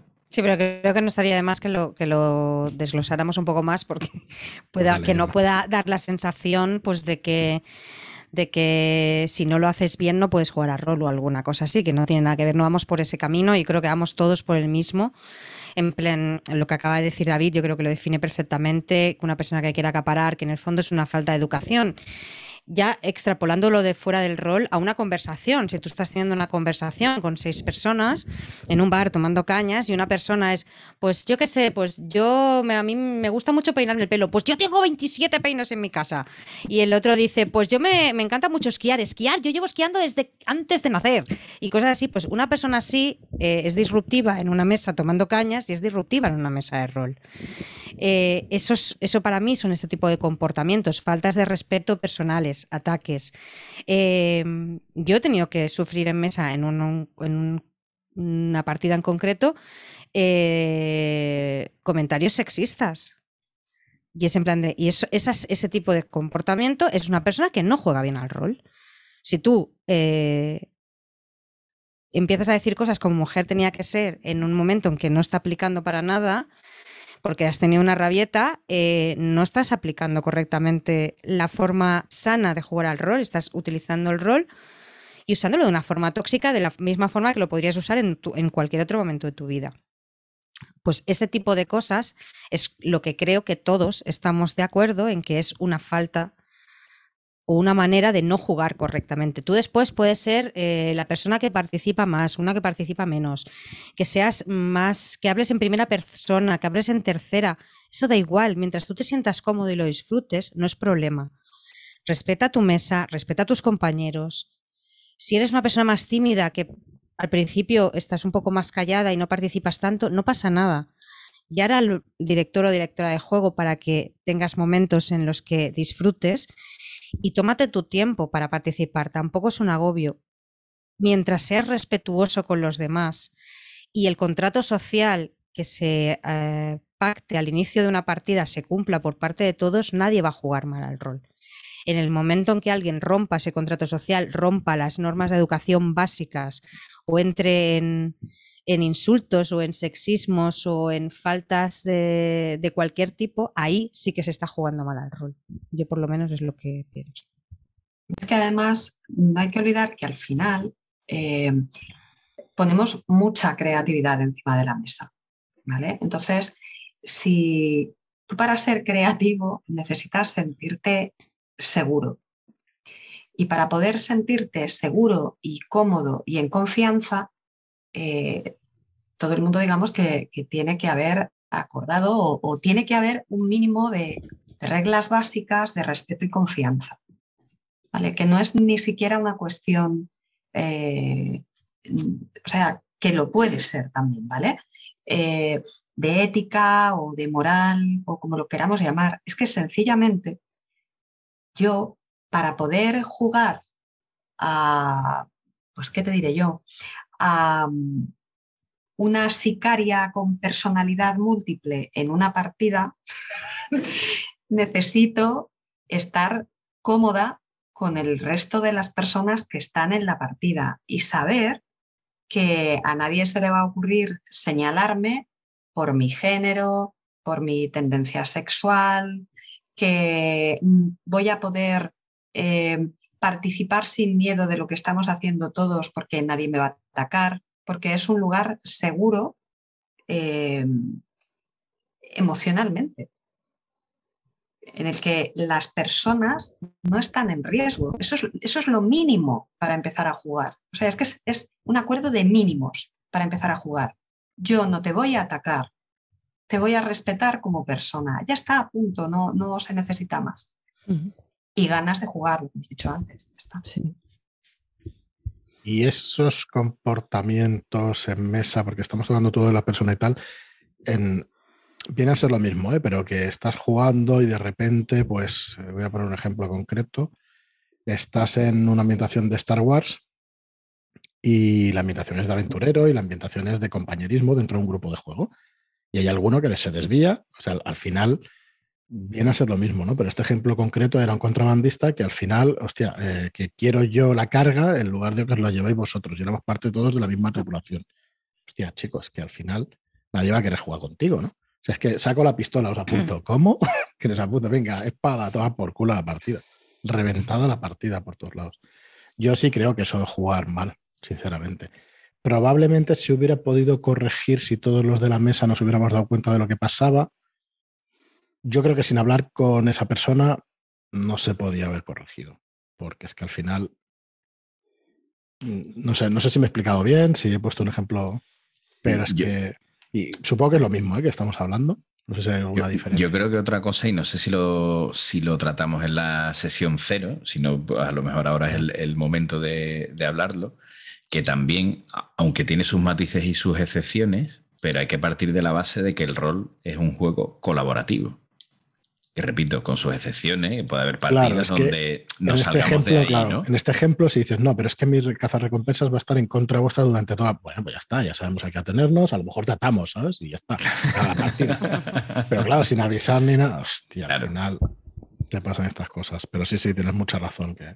Sí, es que al final es una cuestión de actitud de la actitud que tú tengas en mesa.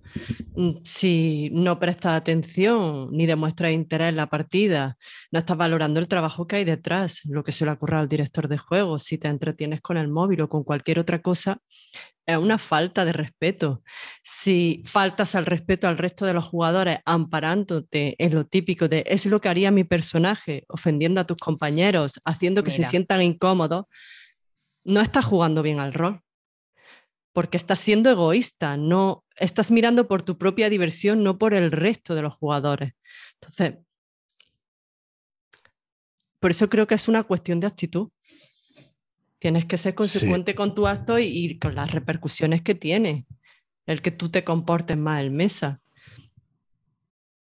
Hay otra cosa que, yo he escuchado también de Albert, que, por cierto, el Albert al que nos referimos es Albert Estrada, de Culpa del Rol. Vamos a hacerle un poco de public de nuestra humilde. Culpa del Rol. Culpa del Rol. Que son unos vídeos de YouTube que son una maravilla y que creo que han ayudado a cientos de personas, por no decir miles, que tienen miles de visualizaciones. Y es una maravilla. Y... Otros de los que veía antes de empezar a jugar, por ejemplo. Y yo, yo.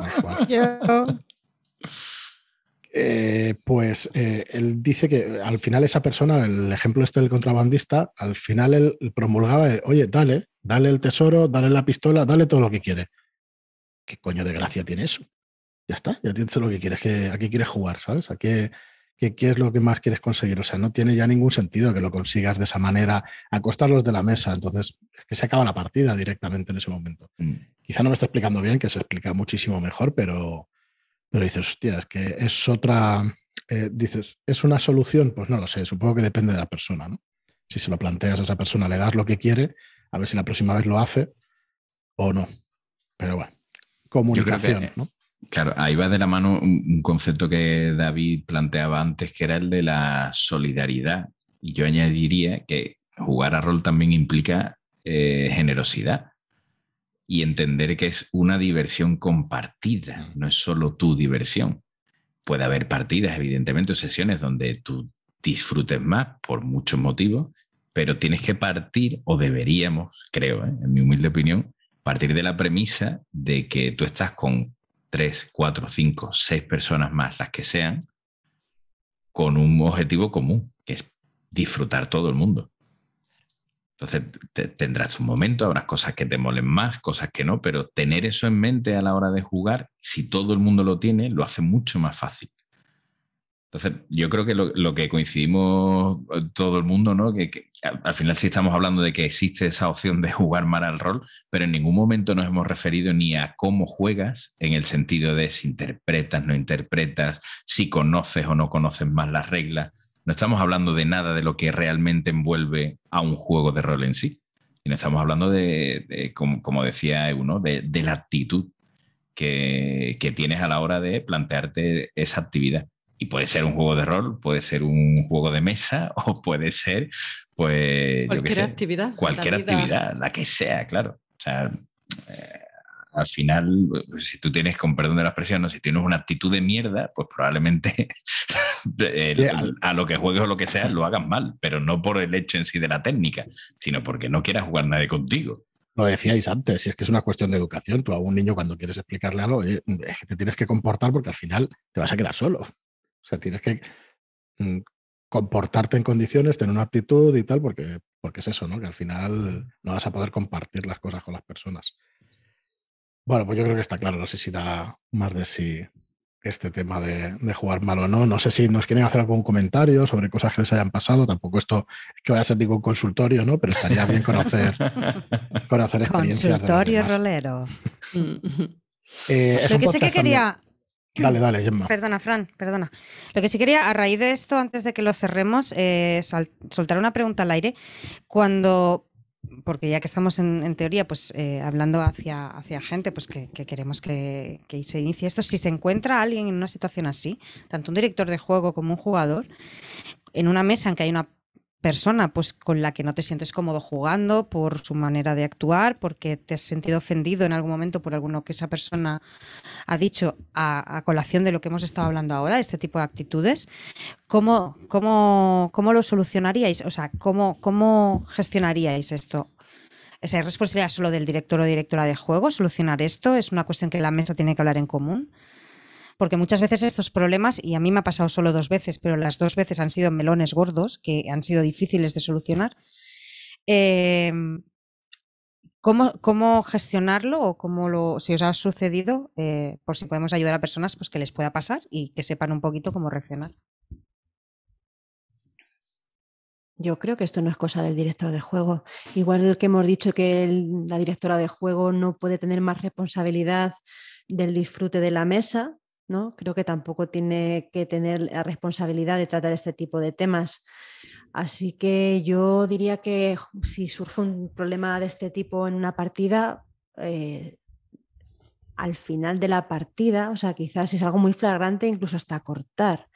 Ahí no se me ha dado nunca el caso, pero sí que es verdad pues, que en alguna mesa, sin ser un problema de esto, es una cosa así, pues si surge alguna cosita, alguna, no dejarlo y en postpartida comentarlo y comentarlo toda la mesa, porque hay veces incluso que son, eh, pueden surgir algún comentario, puede surgir alguna actitud o alguna cosa y que fíjate lo que te digo, que la jugadora o el jugador no es realmente consciente de lo que acaba de soltar. O sea, eh, yo soy de las que piensa que muchas veces es más tema de ignorancia o de, o de, o de soltar las cosas sin pensarlas que, realmente haya una mala baba detrás. O sea, que tampoco digo que no sea el caso porque pues hay de todo en esta vida y te puedes encontrar con gente que, que, sí que tenga esa.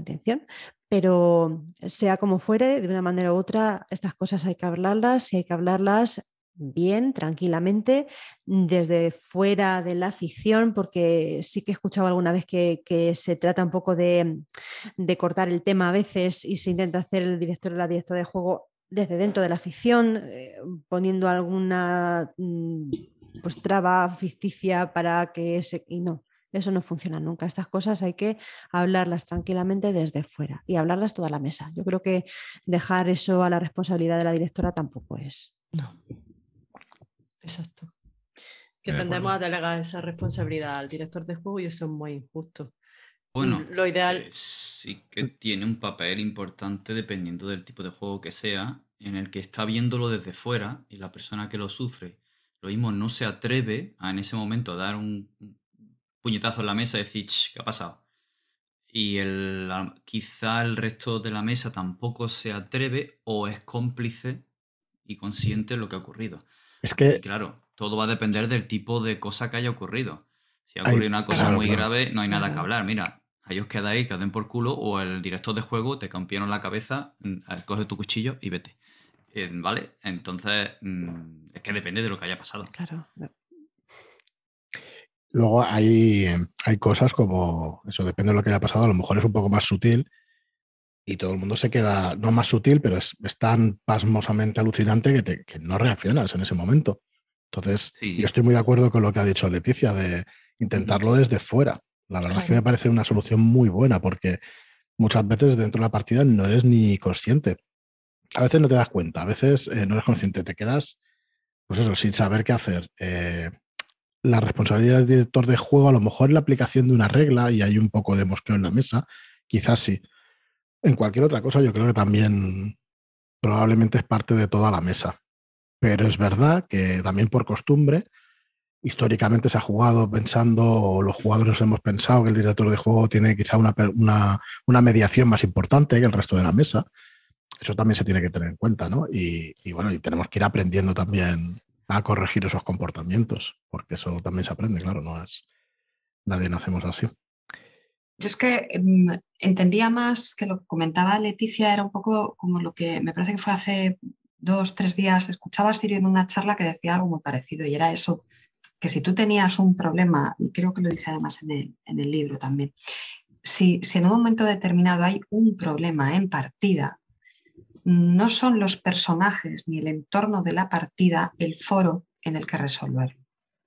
Hay que, hay que salir del juego para poder hablar ese tipo de cosas.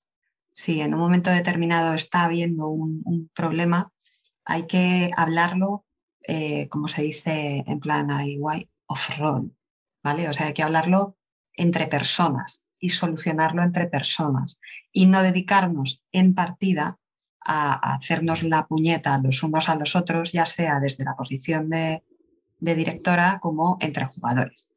¿Vale? Sino que es, oye, salimos de lo que es la partida, lo hablamos entre nosotros, se pone encima de la mesa y ya está.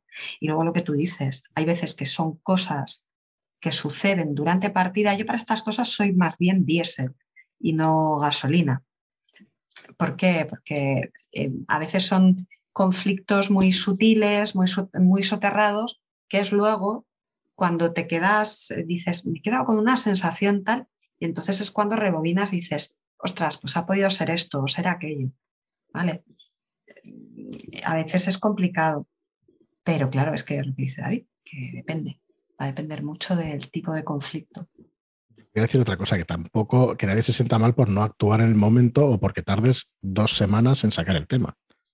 Porque es que hay veces que se requiere ese tiempo. Porque no te das cuenta, porque tu carácter no hace que te vayas a poder decir una cosa. A, mí me pasa muchas veces, no, hostia, no soy capaz de sacar el tema en el momento. Voy pensando de qué manera introducirlo, le voy dando vueltas y al final pues consigues irlo soltando, irlo explicando de una manera más suave y eso tiene, eh, funciona muchísimo mejor. Es como una discusión. Tú no vas a hacer que nadie cambie de opinión por mucho que le chilles. Es al contrario. Es la escalada de tensión. Al final, al final llegas a las manos si hace falta. En cambio, si en otra conversación vas soltando cosas, que no quiero decir que sea el caso, pero para que se entienda, vas soltando alguna cosa para que tú, en la tranquilidad de tu casa, te lo pienses y digas, ostras, pues igual esto que me ha dicho puede tener razón, pues también es una manera de hacerlo, que no digo que sea el caso, que quizá haya que tomar más las riendas y hay que eh, hablarlo más tranquilamente, pero creo que si es necesario también, porque, joder, porque nos sentimos, a mí ya os digo que me pasa lo de enfrentarme en el momento, a veces no me sale porque no me doy cuenta, a veces porque, joder, en ese momento, hostia, me has dejado tan alucinado que no sé qué decirte. Y otras veces es por la propia vergüenza o cualquier cosa que te pueda pasar, ¿no? Que no te dé miedo que pasen unos días y luego lo tratas con tranquilidad o lo intentas hablar y ya está, y que no somos perfectos. Perdonaros si alguna vez no habéis tratado algún tema y habéis dejado de hablar con alguien. Mira, chicos, no somos perfectos nadie. Pero bueno, mm. Eso no lo recomiendo para nada, pero, pero es verdad que puede llegar a pasar. Así que. Muy bien. Pues creo que teníamos alguna cosilla más por ahí apuntada que viene a ser, si esto de mitificar cosas, el rol online versus rol de mesa. Oh, el, último, el último tema que nos quedaría. ¿Quieres empezar? Lo primero que quiero decir es. me retiro. Rol online versus rol de mesa. Y yo digo. Mal. ¿Y por qué no los dos? Está mal planteado, efectivamente. Y aquí ya cedo la palabra. Fin de la discusión. No hay debate. Ya está. No, pero sí podemos decir que nos gusta más, si una cosa u otra, para que haya un poquito, ¿no? Para que se vean. Yo no podría quedarme con uno, ¿eh? Son formatos diferentes. Son distintos. Sí, no. Hay un prejuicio con eh, gente que solo ha jugado a mesa y en, pandemia o, en algunas otras eh, situaciones como por ejemplo, yo tuve que ir fuera a trabajar un tiempo y a mi mesa habitual les dije, vamos a probar por videollamada, tal. Y salvo uno que me dijo, bueno, yo lo probaría, si los demás están de acuerdo, el resto dijo que no, que eso, ¿para qué? Que no, que tal. y yo allí comiendo magdalena solo.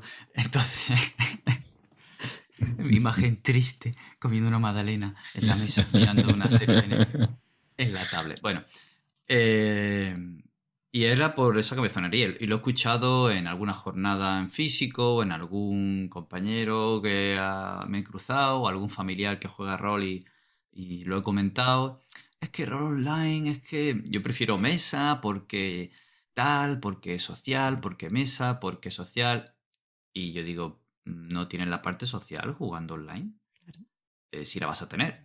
Solamente que la dinámica a la hora de interactuar con tus compañeros, pues por las propias limitaciones del medio, porque si hablamos todos no nos escuchamos ninguno, eh, pues vas a tener que respetar un poco más los turnos y la dinámica es diferente.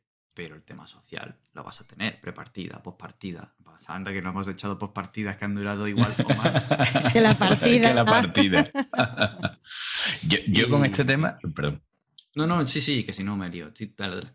Yo aquí me, voy a mojar y mucho, ¿eh? y partiendo de, la base de que yo soy hijo del rol online, aunque tuve una experiencia con 13 años que fue mi primera y única en mesa, eh, yo después de haberlo probado en mesa, que fue la ShadowCon, y flipé, o sea, me lo pasé en grande, eh, me quedo con el online. Por un, pero solo por una cosa, porque para mí la capacidad de inmersión que me da el online, hasta ahora, y es verdad que tengo muy, muy poquitas experiencias en mesa ¿no? para, eh, para comparar en relación al online, mm, es más fácil que te distraiga. El tema, por ejemplo, de la música, el, hecho de que, lo que tú decías, ¿no, David? Por el propio medio eh, tienes que ir respetando los turnos de palabra, eh, me da un ritmo que a mí me mete muchísimo más en lo que en la partida y, me quita distracciones. Entonces, contando con que, oye, mola una barbaridad. O sea, ese, momento de la con ¿no? De la primera tirada de dados, eso, eso sí que es inigualable. O sea, entre el rol online y el, y el rol de mesa, ¿no? La sensación de tirar dados es incomparable. Pero así un poco en líneas generales y tratando de, de ser objetivo con mis propios gustos, yo me quedaría con, el online. ¿eh? Y no digo que sea mejor. ¿eh? Os estoy diciendo que para mí esa parte que me ofrece de inmersión eh, me llena una barbaridad. Coincido mucho con Miki. Yo creo que en ese sentido nos parecemos mucho los dos porque nos hemos iniciado en el formato online. O sea que esta, este mito o esta presuposición de que el rol online es la metadona del rol en mesa, que tiras de ello cuando no te puedes juntar en físico, no la tenemos. Entonces, eh, yo no sabría decantarme por un formato u otro, pero sí es cierto que si un poquito, un poquito me tuviera que quedar con alguno de ellos es con el online, por lo mismo que ha dicho él, porque en mi caso el tema de la inmersión es uno de los añadidos mm, pues, más importantes, es uno de los aspectos que más disfruto de una partida de rol y yo lo logro mucho más fácilmente en el rol online. Que eso no quiere decir, yo he jugado alguna partida en físico muy inmersiva y ole cuando se da eso, pero normalmente el rollo que llevas cuando juegas en mesa, por el mismo hecho, como dice Miki, del medio, te pueden surgir conversaciones paralelas, por ejemplo, eh, hay ruidos en casa o los vecinos, o no es lo mismo que ponerte los cascos y imbuirte ahí y meterte con la música. Pues es, distinto, pero sí es cierto que hay cosas del tema de jugar en mesa que la primera vez que yo las experimenté me llamaron mogollón la atención y fueron súper raras. Creo que la primera vez que jugué en mesa eh, fue con Fran, con Joaquín y con Isabel dirigiendo Calmujo. Y a mí, eh, de esos primeros 5 o 10 minutos que para mí fueron rarísimos, pero rarísimos, creo que lo que más me llamó la atención era mirar a la gente a los ojos y que la gente me hiciera contacto visual. Sí, estaba ahí, Tal cual. A mí eso me dejó. Mirando. Buah, me dejó, pues claro, y eso me impactó mucho. Es verdad que no hubo tanta inversión, pero las interacciones para mí fueron como mucho más verdaderas, mucho más directas, ¿no? Porque, claro, te están mirando a los ojos. Y, eh, tuvo determinados momentos que me quería meter debajo de la mesa porque me impresionaba mogollón. Pues son cosas distintas. O el hecho de tener, eh, cuando está jugando en presencial con alguien y, darle un golpe en el brazo, oye, tal, eso mola. O sea, son cosas que un medio tiene y el otro medio no.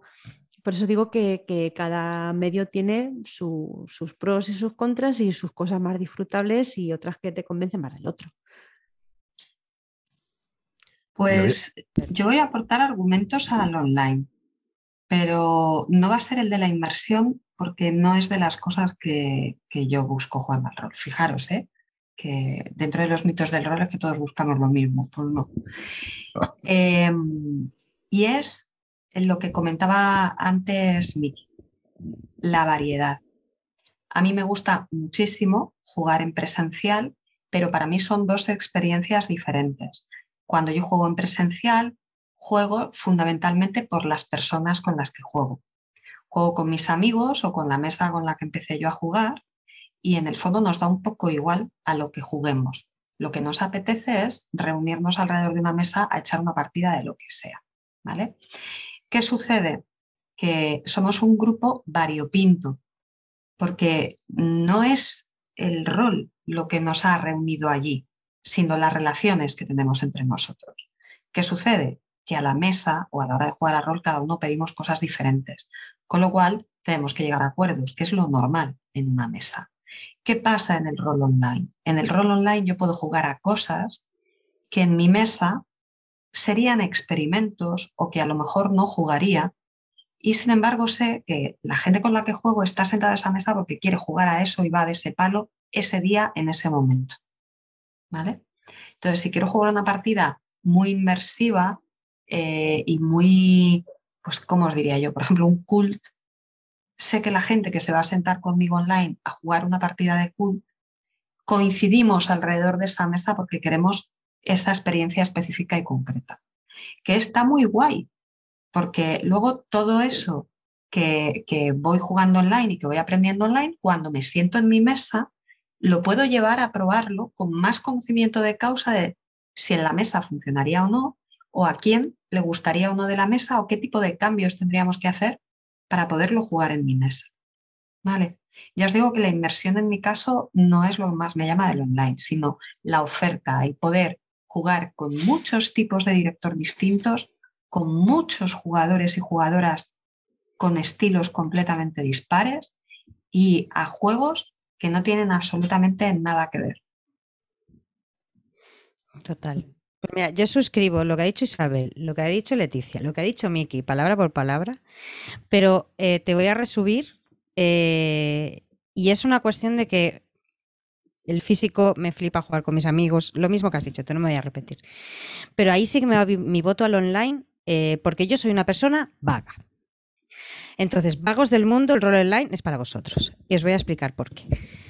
Yo salgo de trabajar a las 8 de la tarde y me voy a mi casa. Yo no me voy a ir al quinto pino eh, y me voy a quedar hasta las 12 de la noche en un local para jugar hasta la una y luego me voy a volver en un nitbus hasta mi casa. No lo voy a hacer en mi vida ni de coña, vamos. O sea, yo salgo de currar me quiero ir a mi casa, ponerme mi pijama, cogerme mi Coca-Cola mi cigarrito y sentarme después de cenar a echar un algo, un Netflix, un lo que sea. El rol online me permite que yo saliendo un día de trabajar, que al día siguiente trabajo, me pueda echar una partida de dos horitas y media, chapar a las doce y media una, irme a dormir con una sonrisa de aquí a aquí, de lo bien que me lo he pasado, y lo puedo hacer un lunes, y lo puedo hacer un martes, y lo puedo hacer un miércoles, y lo puedo hacer el día que sea, que no pasa nada porque estoy en mi casa en pijama con mi comodidad y mi vagancia perfectamente felices y contentas. Eso, eh, yo no me iría a un club de... Yo soy de una asociación de rol en Madrid, aunque vivo en Barcelona. ¿Por qué? Porque puedo jugar con ellos online.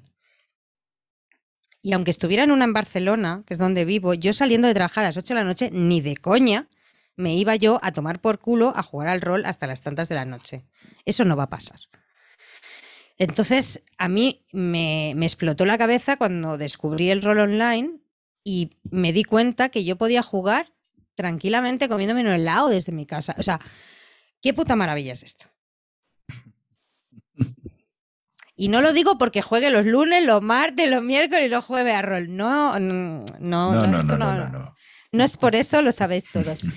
Pero, ostras, a mí me da unas posibilidades de ocio el rol online que no me lo da ninguna actividad en la que me tenga que desplazar porque sé que no lo voy a hacer los días en que trabajo. Y me permite poder jugar a rol y tener un ratito de desahogo, como bien decía Miki antes, de poder dejar los problemas atrás y de disfrutar con compañeros y compañeras de todos los puntos de España, del mundo, porque he jugado con gente pues del otro lado del charco. Eh, es maravilloso lo que te puede aportar el online en ese aspecto y que lo puedes jugar en la comodidad de tu casa si no tienes posibilidad de, desplazarte o no te va bien o no te sale de las narices porque estás muy bien en tu casa del sofá. Pues yo veo todo eso. y además a la parte de eh, la ergonomía de la espalda. Y es que yo recuerdo eh, terminar por la tarde y echar sesiones desde las 7 tal y hasta las... ni se sabe. Y ser yo el máster y tener que llevarme el manual básico, eh, voy a llevarme la libreta, voy a llevarme un taco de folio, voy a llevarme mis dados, que son con los que me salen los críticos voy a llevarme. Ostras, espérate, que está el mago. Pues voy a echar manual de esencia. Espérate, que también está el Montaraz. Voy a echar manual de mentalismo, de canalización. Ah, ay, el guerrero tiene maniobras de combate y los monstruos, pues venga, el manual de combate y monstruos. Vale. Y ahora, claro, y vas con la tortuga ninja ahí, con todo tu caparazón, con la espalda muerta de asco, y luego va al médico, te hace una radiografía y dice, usted es que hace trabajo duro. Y dice, no, es que juega al rol y llevo la, mochila con los ocho libros y pesa 12 kilos, ¿vale? Pues eso, eh, eso también se agradece, el tenerlo todo a mano. Aunque sí es verdad que en el tema de inversión, eh, el control que te da una sola plataforma de, a nivel de director de juego, de ahora voy a poner esta música justo en este momento, le voy a poner esta ayuda, ahora voy a hacer esto, ahora voy a hacer lo otro aunque a veces te vuelve la cabeza loca de tener que estar pendiente de todas esas cosas, pues te lo permite todo tenerlo en un sitio y tú te metes igual. Pero sí es cierto que en mesa también he tenido sesiones de mucha inmersión, que se han quedado grabadas en mi mente, em, pero como si estuviera allí. Eh, no sé si ya es cosa mía de, que yo tengo mi propia droga en el cerebro y ya me entro en trance o pero creo que sí, porque, en algunos momentos sí que he percibido que la mesa era. Y cuesta un poco más, pero también se puede controlar la música, tienes que imprimir las ayudas y las puedes sacando en el momento, puedes moverte alrededor de la mesa e incomodar a una persona simplemente acercándote por detrás y estando ahí mientras estás narrando una situación incómoda. Te permite otro tipo de acercamientos que pueden ayudar a la inversión también. Apagarlo todo y poner eh, velas en una situación en la que eso puede ayudar. Entonces, necesitas más cosas, pero también mm, puede llegarse a una inmersión. Y bueno, la interacción física, como comentó Leticia, el mirarte a los ojos, los dados físicos, que eso es una maravilla, eh, pues todo eso tiene sus pros. Y luego estás con la gente y a lo mejor te bajas o te vas al pub porque has terminado a las 2 de la mañana y te tomas un una jarra de tinto o un calimocho o lo que sea. En fin, tiene sus pros y sus contras, pero sí que es verdad que por falta de tiempo, por necesidad de, tenerlo todo reunido, por lo que ha dicho Gemma, de es que llego de trabajar, ducho, me ceno y me siento y me echo una partida de dos horas y luego estoy de partida charlando con ellos y me voy a no dormir, porque no te puedes dormir después de la partida, y ahí, pero te vas vamos, más feliz con las castañuelas. Entonces, bueno, eh, lucha yo creo que no hay. La gente que dice, no, yo solo rol en mesa, es porque no ha probado el online o no lo ha, probado como hay que probarlo. Y bueno, la gente que eh, por circunstancias de la vida no tiene más remedio que utilizar el online, pues que sí, hay un montón de herramientas y es muy disfrutable también. Mm, no sé si alguien quiere decir algo más. Yo quería, no sé si discrepar o poner una cosa encima de la mesa que a lo mejor es un poco, que chirría un poco. Bueno, lo primero es haceros un poco la pelota. Yo jugaría en el online si vosotros jugáis en online y jugaría en físico si estuviéramos todos juntos, coño. Eso, ¡Guapo! todos, pero Como es, la es cara. verdad, es verdad, ¿no? Que fundamentalmente por la gente que juega es una de las razones por las que yo juego a rol. No sé si es porque con el tiempo ya tienes una confianza o porque, bueno, o porque tienes esa necesidad ¿no? de, de jugar con las mismas personas, que tampoco tengo muchos problemas por cambiar. Pero eh, quería meter ahora el, eso mismo dentro de la, de la ecuación. Está muy guay que quedemos tres veces a la semana a jugar, mucha gente repitiendo, pero a la vez, eh, y esto igual es un tema más psicológico y tal, hostia, tienes necesidad, llega un momento que tienes necesidad física de ver a esas personas. Y eso lo veo un punto negativo en el online. Que puede ser una cosa, eh, es que no sé cómo explicarlo, ¿no? Pero para mí tiene un puntito de negativo. Eso no quiere decir que yo no quiera seguir jugando. Lo que quiere decir es que, hostia, que, tiene, que tienes de vez en cuando esa necesidad de decir, joder, tío, ¿sabes? Qué lejos estás y qué tal. Y eso sí que lo quería decir. Igual no es políticamente correcto, pero me da exactamente igual, porque pa- a mí me pasa. No sé si os pasa a vosotros. Yo eso te lo, eso te lo compro. ¿eh? O sea, Sí, total. eh, Eso te lo compro. Porque. Hay algún momento en que se pasa regular, Claro, porque, porque echas de menos eso y porque eh, lo que estabais diciendo, ¿no? Lo que te apetece esa postpartida, que, que luego nos pegamos online, eh, hacerlo en persona eh, mola muchísimo más. Y también el jugar, ¿no? Por, por, por lo que decía, yo he tenido la suerte de todos los que estamos aquí y, y vamos desde Barcelona hasta las Islas Canarias, o sea, recorriendo toda la península y más allá, he tenido la suerte de poder jugar eh, mesa con, con todas las que estáis aquí. Y, y eso es una pasada. O sea, es una pasada. Pero creo que también eso, eso que tú planteas, Fran, fíjate que te he dicho que te lo compro, pero incluso lo pondría como otro punto positivo del online. Lo comentabas antes, da variedad Claro. para conocer personas, pero es que lo que más mola es que lo que te Y luego tener apetece, ganas, claro. claro, que luego te apetece decir, ostras, tengo ganas de pillarme un avión, un tren o lo que sea, recorrerme medio país y irme a jugar en persona con gente con la que compartes muchísimo tiempo y disfrutas jugando. Entonces, yo fíjate que eso incluso que tú decías, "Va, meto el punto discordante, eh, para mí es otro punto a favor del online. Y si no, siempre nos quedará la ShadowCon para Correcto. tocarnos y achucharnos y besarnos. Ay, sí, y mínimo. razarnos, sí. ¿Qué, qué- voz ha sido esa? Totalmente de acuerdo. No se sabe. En lo Muy que ha dicho Miki, en lo del punto positivo, en la ShadowCon, en que juegan juntos, en quedar Claro. juntos, coger avión, ahorita sean todo. En todo. bueno, la, la ShadowCon explica un poco Fran también, ¿no? Por si eh, alguien Bueno, que al nos final es escucha una, no- una reunión anual que, que se hace como editorial, pero que al final quedan un montón de amigos pues, para jugar rol y para verse y para compartir. Eh, eh, solo hemos hecho una, solo se ha hecho una y, y la verdad es que fue más un espíritu de convivencias que de, que de jornadas, ¿no? Qué una. Así que bueno. ¿Eh? ¿Y qué una? Esa una. de, Sí, no estuvo de mal. cuando llegas te, te retiras y, y siempre será el top. Pues y al final to- todo surgido del online, realmente, Claro, porque es que quitando, eso quitando Ay, algunos ay. casos, ¿no? Que, Ay, Me habrá pillado entonces bajo de defensas el tema. Sí, sí, realmente entiendo lo que decís. Yo iba más por la sí, que- vertiente. Que si te entendemos. y- Claro, Sí, sí. hay momentos. Entendemos. perfectamente, entendemos. pero Es que- precisa- Sí, es sí, una consecuencia de Claro. lo guay. de lo guay del el online. Yo la verdad es que mi segunda juventud rolera ha sido con el online y es que tampoco quiero comparar.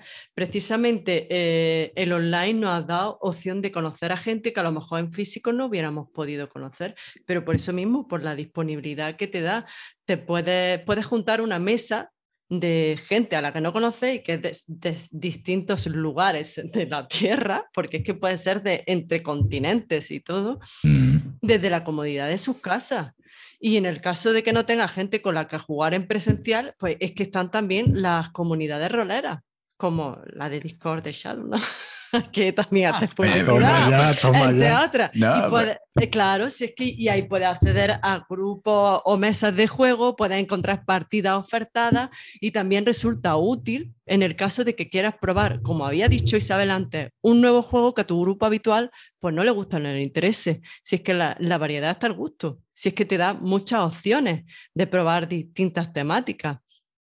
Y Ese puede gracias- ser otro. Sí, sí, perdón No, no, di, di. Que también gracias a esa disponibilidad, pues eh, tienes la opción de sumirte en la fosa más profunda del rol. Una apología de las cosas. A ver, a ver, explica, Es que explica eso, verdad- explica eso. Explica, ¿qué es eso? explica. claro, por- porque, Porque eso, eh, eso es un punto negativo ¿eh? para mí del rol online. no, eh, es que así en plan cachondeo. Para mí también es Bueno, un punto pero- negativo. Hmm. Ah, vamos a ver, me refiero. de rol online. El rol online no te pone una pistola en No, la cabeza que tú te apuntas Exacto, esa opción No, la no. eli- Tú tienes, No, la, Lisa, que no. tú tienes la capacidad de elegir y de, y de ser un poco. Entonces, Totalmente. yo me refiero a que la disponibilidad esta que te da el, el rol online hace que puedas jugar más partidas a la semana, incluso entre semanas, que en mesa no tendrías opción. Y lo que ha dicho también David, eh, el despliegue de medios que te da el rol online. Aunque tú fueras de los que en mesa jugabas con música, con fotos, con mapas, en el medio online el control es mucho más directo. Tienes no, no llenas toda la mesa de mapas, de, que al final lo tienes que quitar, sino que lo- mm, los mapas, las fotos, todo lo tienes disponible para que el jugador lo pueda ver en todo momento. Eh, las hojas de Bueno. personajes están integradas. ¿Qué? No, no, sigue, sigue. Sí, Eso las hojas bueno. de... eh, Sí, No yo creo que sí.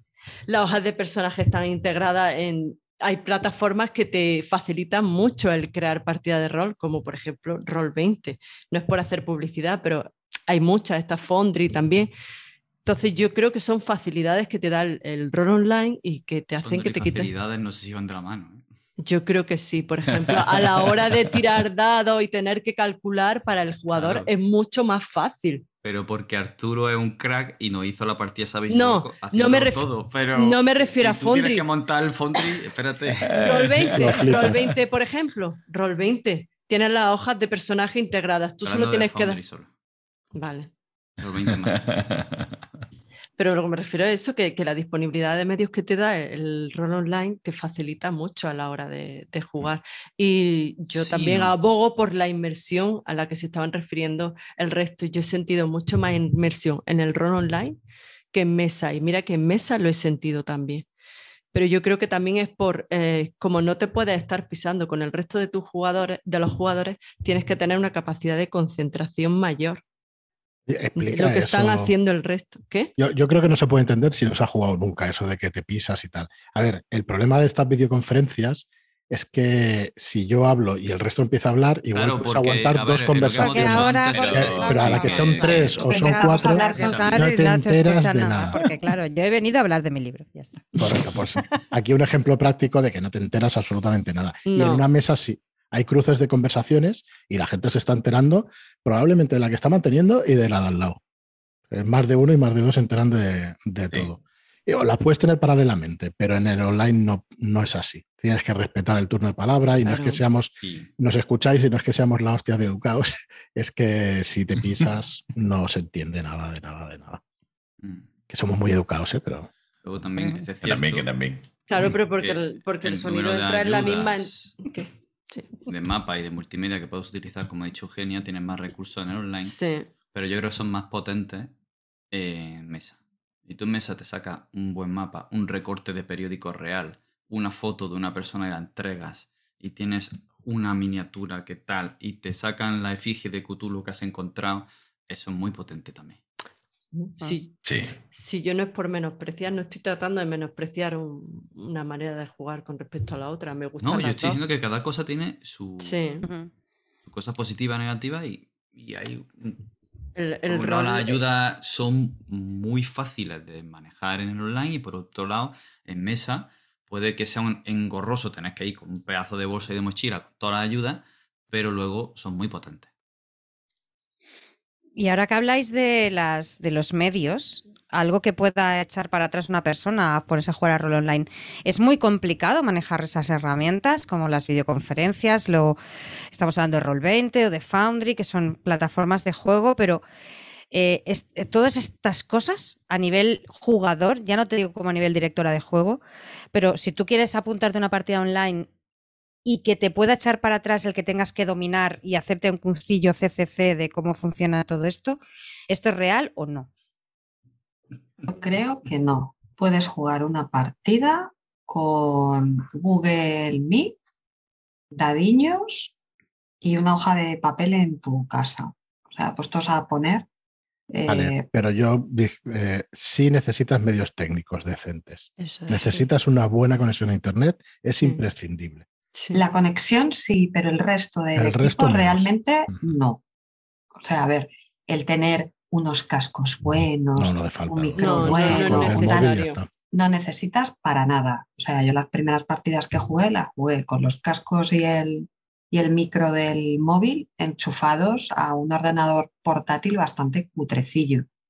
Y la mayoría de estas plataformas funcionan en soporte web. Quiero decir que no tenía que instalarme absolutamente nada. Registrarme a lo mejor en una página y poco más. Sí, es fácil, es como siempre. Quizá quererlo hacerlo todo en cinco minutos y a la vez, porque voy a empezar la partida en siete minutos, hombre, no es lo más adecuado. Si te lo explican, lo ves, lo vas madurando, es más fácil. Pero no, no son cosas complicadas como jugador, como mínimo, ¿no? Es más, puede ser tan fácil como hacer un grupo de Telegram, instalarle un bot de tirada de dados y hacer una videollamada por Telegram que ya se pueden hacer y son bastante estables. Y en el chat hace la tirada de dados y el y juegas en videollamada y ya está. No te hace falta más. Luego ya de ahí todo lo que te quieras complicar y quieras hacer una plataforma que tenga medios multimedia, que tenga medios que puedas compartir, una imagen que puedas mostrar, un, te puedes calentar la cabeza todo lo que quieras, pero de inicio, con tu videollamada y dadiños, como ha dicho Isabel, o alguna cosa similar, más que chuta. Y por cierto, Dadiños es una página que puedes buscar, se llama Dadiños, y lo que se refiere es que tú pones el nombre de la sala, la creas y pasas el enlace. Y todos tus compañeros se unen ahí y tienes unos botoncitos para tirar un dado de, de 6 caras, un dado de 10 caras, lo que quieras, y ya está. O sea, no pesa prácticamente nada, mm, eh, suele ir fluida y si no, pues refresca y ya está. Pero incluso, es que el propio Google, eh, en, Google dispones de dados para tirar. O sea, es que si te quieres complicar menos la vida, tú tienes Gmail, pues con Google y con Google Meet te puedes apañar una, partidita sin problema. De ahí en adelante, pues son todo mejoras que, pues eso, lo que comentaban los compañeros, que pueden ayudar a la inversión, que, pueden, pero necesarias, lo que, lo que es necesarias, realmente no son. Lo mismo que decía Gemma, ¿no? Con lo del manual de segunda mano que te pillabas y los dados de 3 euros, pues para el online aplica exactamente igual. Te puedes complicar todo lo que tú quieras, pero de entrada no te hace falta, no te hace falta gran cosa. Totalmente. Bueno, pues hemos, no sé si hemos desmontado algún mito, le hemos ayudado a alguien para que se anime a esto de, jugar a rol, que es la intención. Pero yo creo que sí, que hemos estado un tiempo. Dale, David. Creo que hay otro mito que podemos ya romper y desmentir. Mm. Y es que la gente que juega al rol está entrada en peso, lleva camiseta de metalero son carvos y tienen barba. Y no es así. También llevan camisas de leñador, tienen un pelazo y... Totalmente. Totalmente. Bravo. Bravo, bravo. Muy de acuerdo. Sí, Sirio, por favor. Absolutamente ¿eh? Sí. sí. Asiu Mercer, eh, Sirio, Sesenra. Eh, hay una relación. Sí. Eso es, hay una relación, Melena Roll, cuanto más pelo tienes, más rolero eres. ¿Es el talento rolero algo intrínseco a la capilaridad? Sansón, fue el primer rolero. Sansón fue el primer rolero. Sansón fue rolero. Bien, veo que estamos ya al final del programa. Por necesidad. Muy bien, pues nada, espero que os lo hayáis pasado muy bien no quiero despedirle yo el programa. ¿Queréis hacer alguna anécdota que tengáis de alguna partida hace poco? ¿Queréis compartir alguna cosa que os acordéis? Lo preparamos para el próximo programa. ¿Cuál es la última partida que habéis jugado? Mentiras eternas. Hostia, sí. Alice is Missing. Uh, qué rico. Yo trueque. Cult, cult en, western. Ayer. Wow, qué guay. Es cool, yo pensaba que era western. No, no, no, no.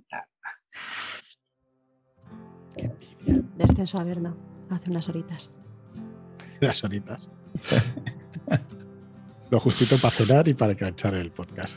Sí. Sí. Muy bien. Pues nada, yo creo que sí que hemos llegado al, final. Eh, os pedimos que nos mandéis vuestros comentarios, que nos digáis dudas, preguntas, mm, lo que queráis, lo que queráis, porque como decía David al principio, en la escaleta del programa vamos a tener siempre la parte de estrellas, que son vuestras preguntas o vuestras peticiones, y luego ya los deseos y la pospartida, pues con esto de comentar alguna partida que hayamos jugado y cositas así. Y nada más. Venga, David, despídenos del podcast. Si te apetece. Si no. Venga, vaya aligerando que hay que barrer. Pues nada. Entendemos la música, eh, la, música chorra, ponemos las luces, ¿no? Como en, los pubs, ahí echando a la gente. Vámonos que esta familia tiene que descansar. Pues nada, muchas gracias por habernos acompañado en este nuevo programa y especialmente no solo a todas las personas que nos estáis escuchando, sino también a Leticia, a Eugenia, a Isabel, a Miki, a Gemma, a Frank, por haber hecho posible este buen rato, este programa que tanto disfrutamos como pueden ser personas a las que le apasiona el rol hablando de cosas de rol. Como ya veis, tenemos palique para rato. No sé si queréis decir algo más, pero antes me gustaría recordaros nuestras redes sociales y dónde podéis contactarnos. De nuevo, os la recordamos. Estrellas y Deseos es como se llama este podcast, pues E-Y-D. Estrellas y Deseos. E-Y-D podcast arroba gmail.com. Os lo repito. E-Y-D podcast arroba gmail.com. Y de la misma manera nos podéis encontrar en Twitter arroba EID, EY, la Y siempre, EID podcast en Twitter. Ya me estoy hasta trabando. Y lo, dejaremos, lo dejaremos apuntado. Y si lo dices tres veces seguidas, te Aparece pago una paella en algún momento de mi vida. Entrenaré, te tomo la palabra. bueno, pues nada, eso, muchas gracias. Si os queréis despedir, apuntar cualquier cosita, decir cuál es el dado que más os gusta y qué colores compráis y por qué compráis tanto, pues adelante. Si no, pues nada, vamos Yo muchas gracias, que me lo he pasado súper bien, ha estado súper guay. Un poco espitosas, ¿no? La, el, principio del programa, nerviosos y, saliendo ahí. Hace 100 minutos. Los 10 minutos. Los 10 minutos, los 10 minutos, es así. Es así. Bueno, muy guay, muy guay. Me he pasado genial. Así que hasta el próximo programa. Adiós. Adiós. Adiós. Y como decían los hombres G, suéltate el pelo.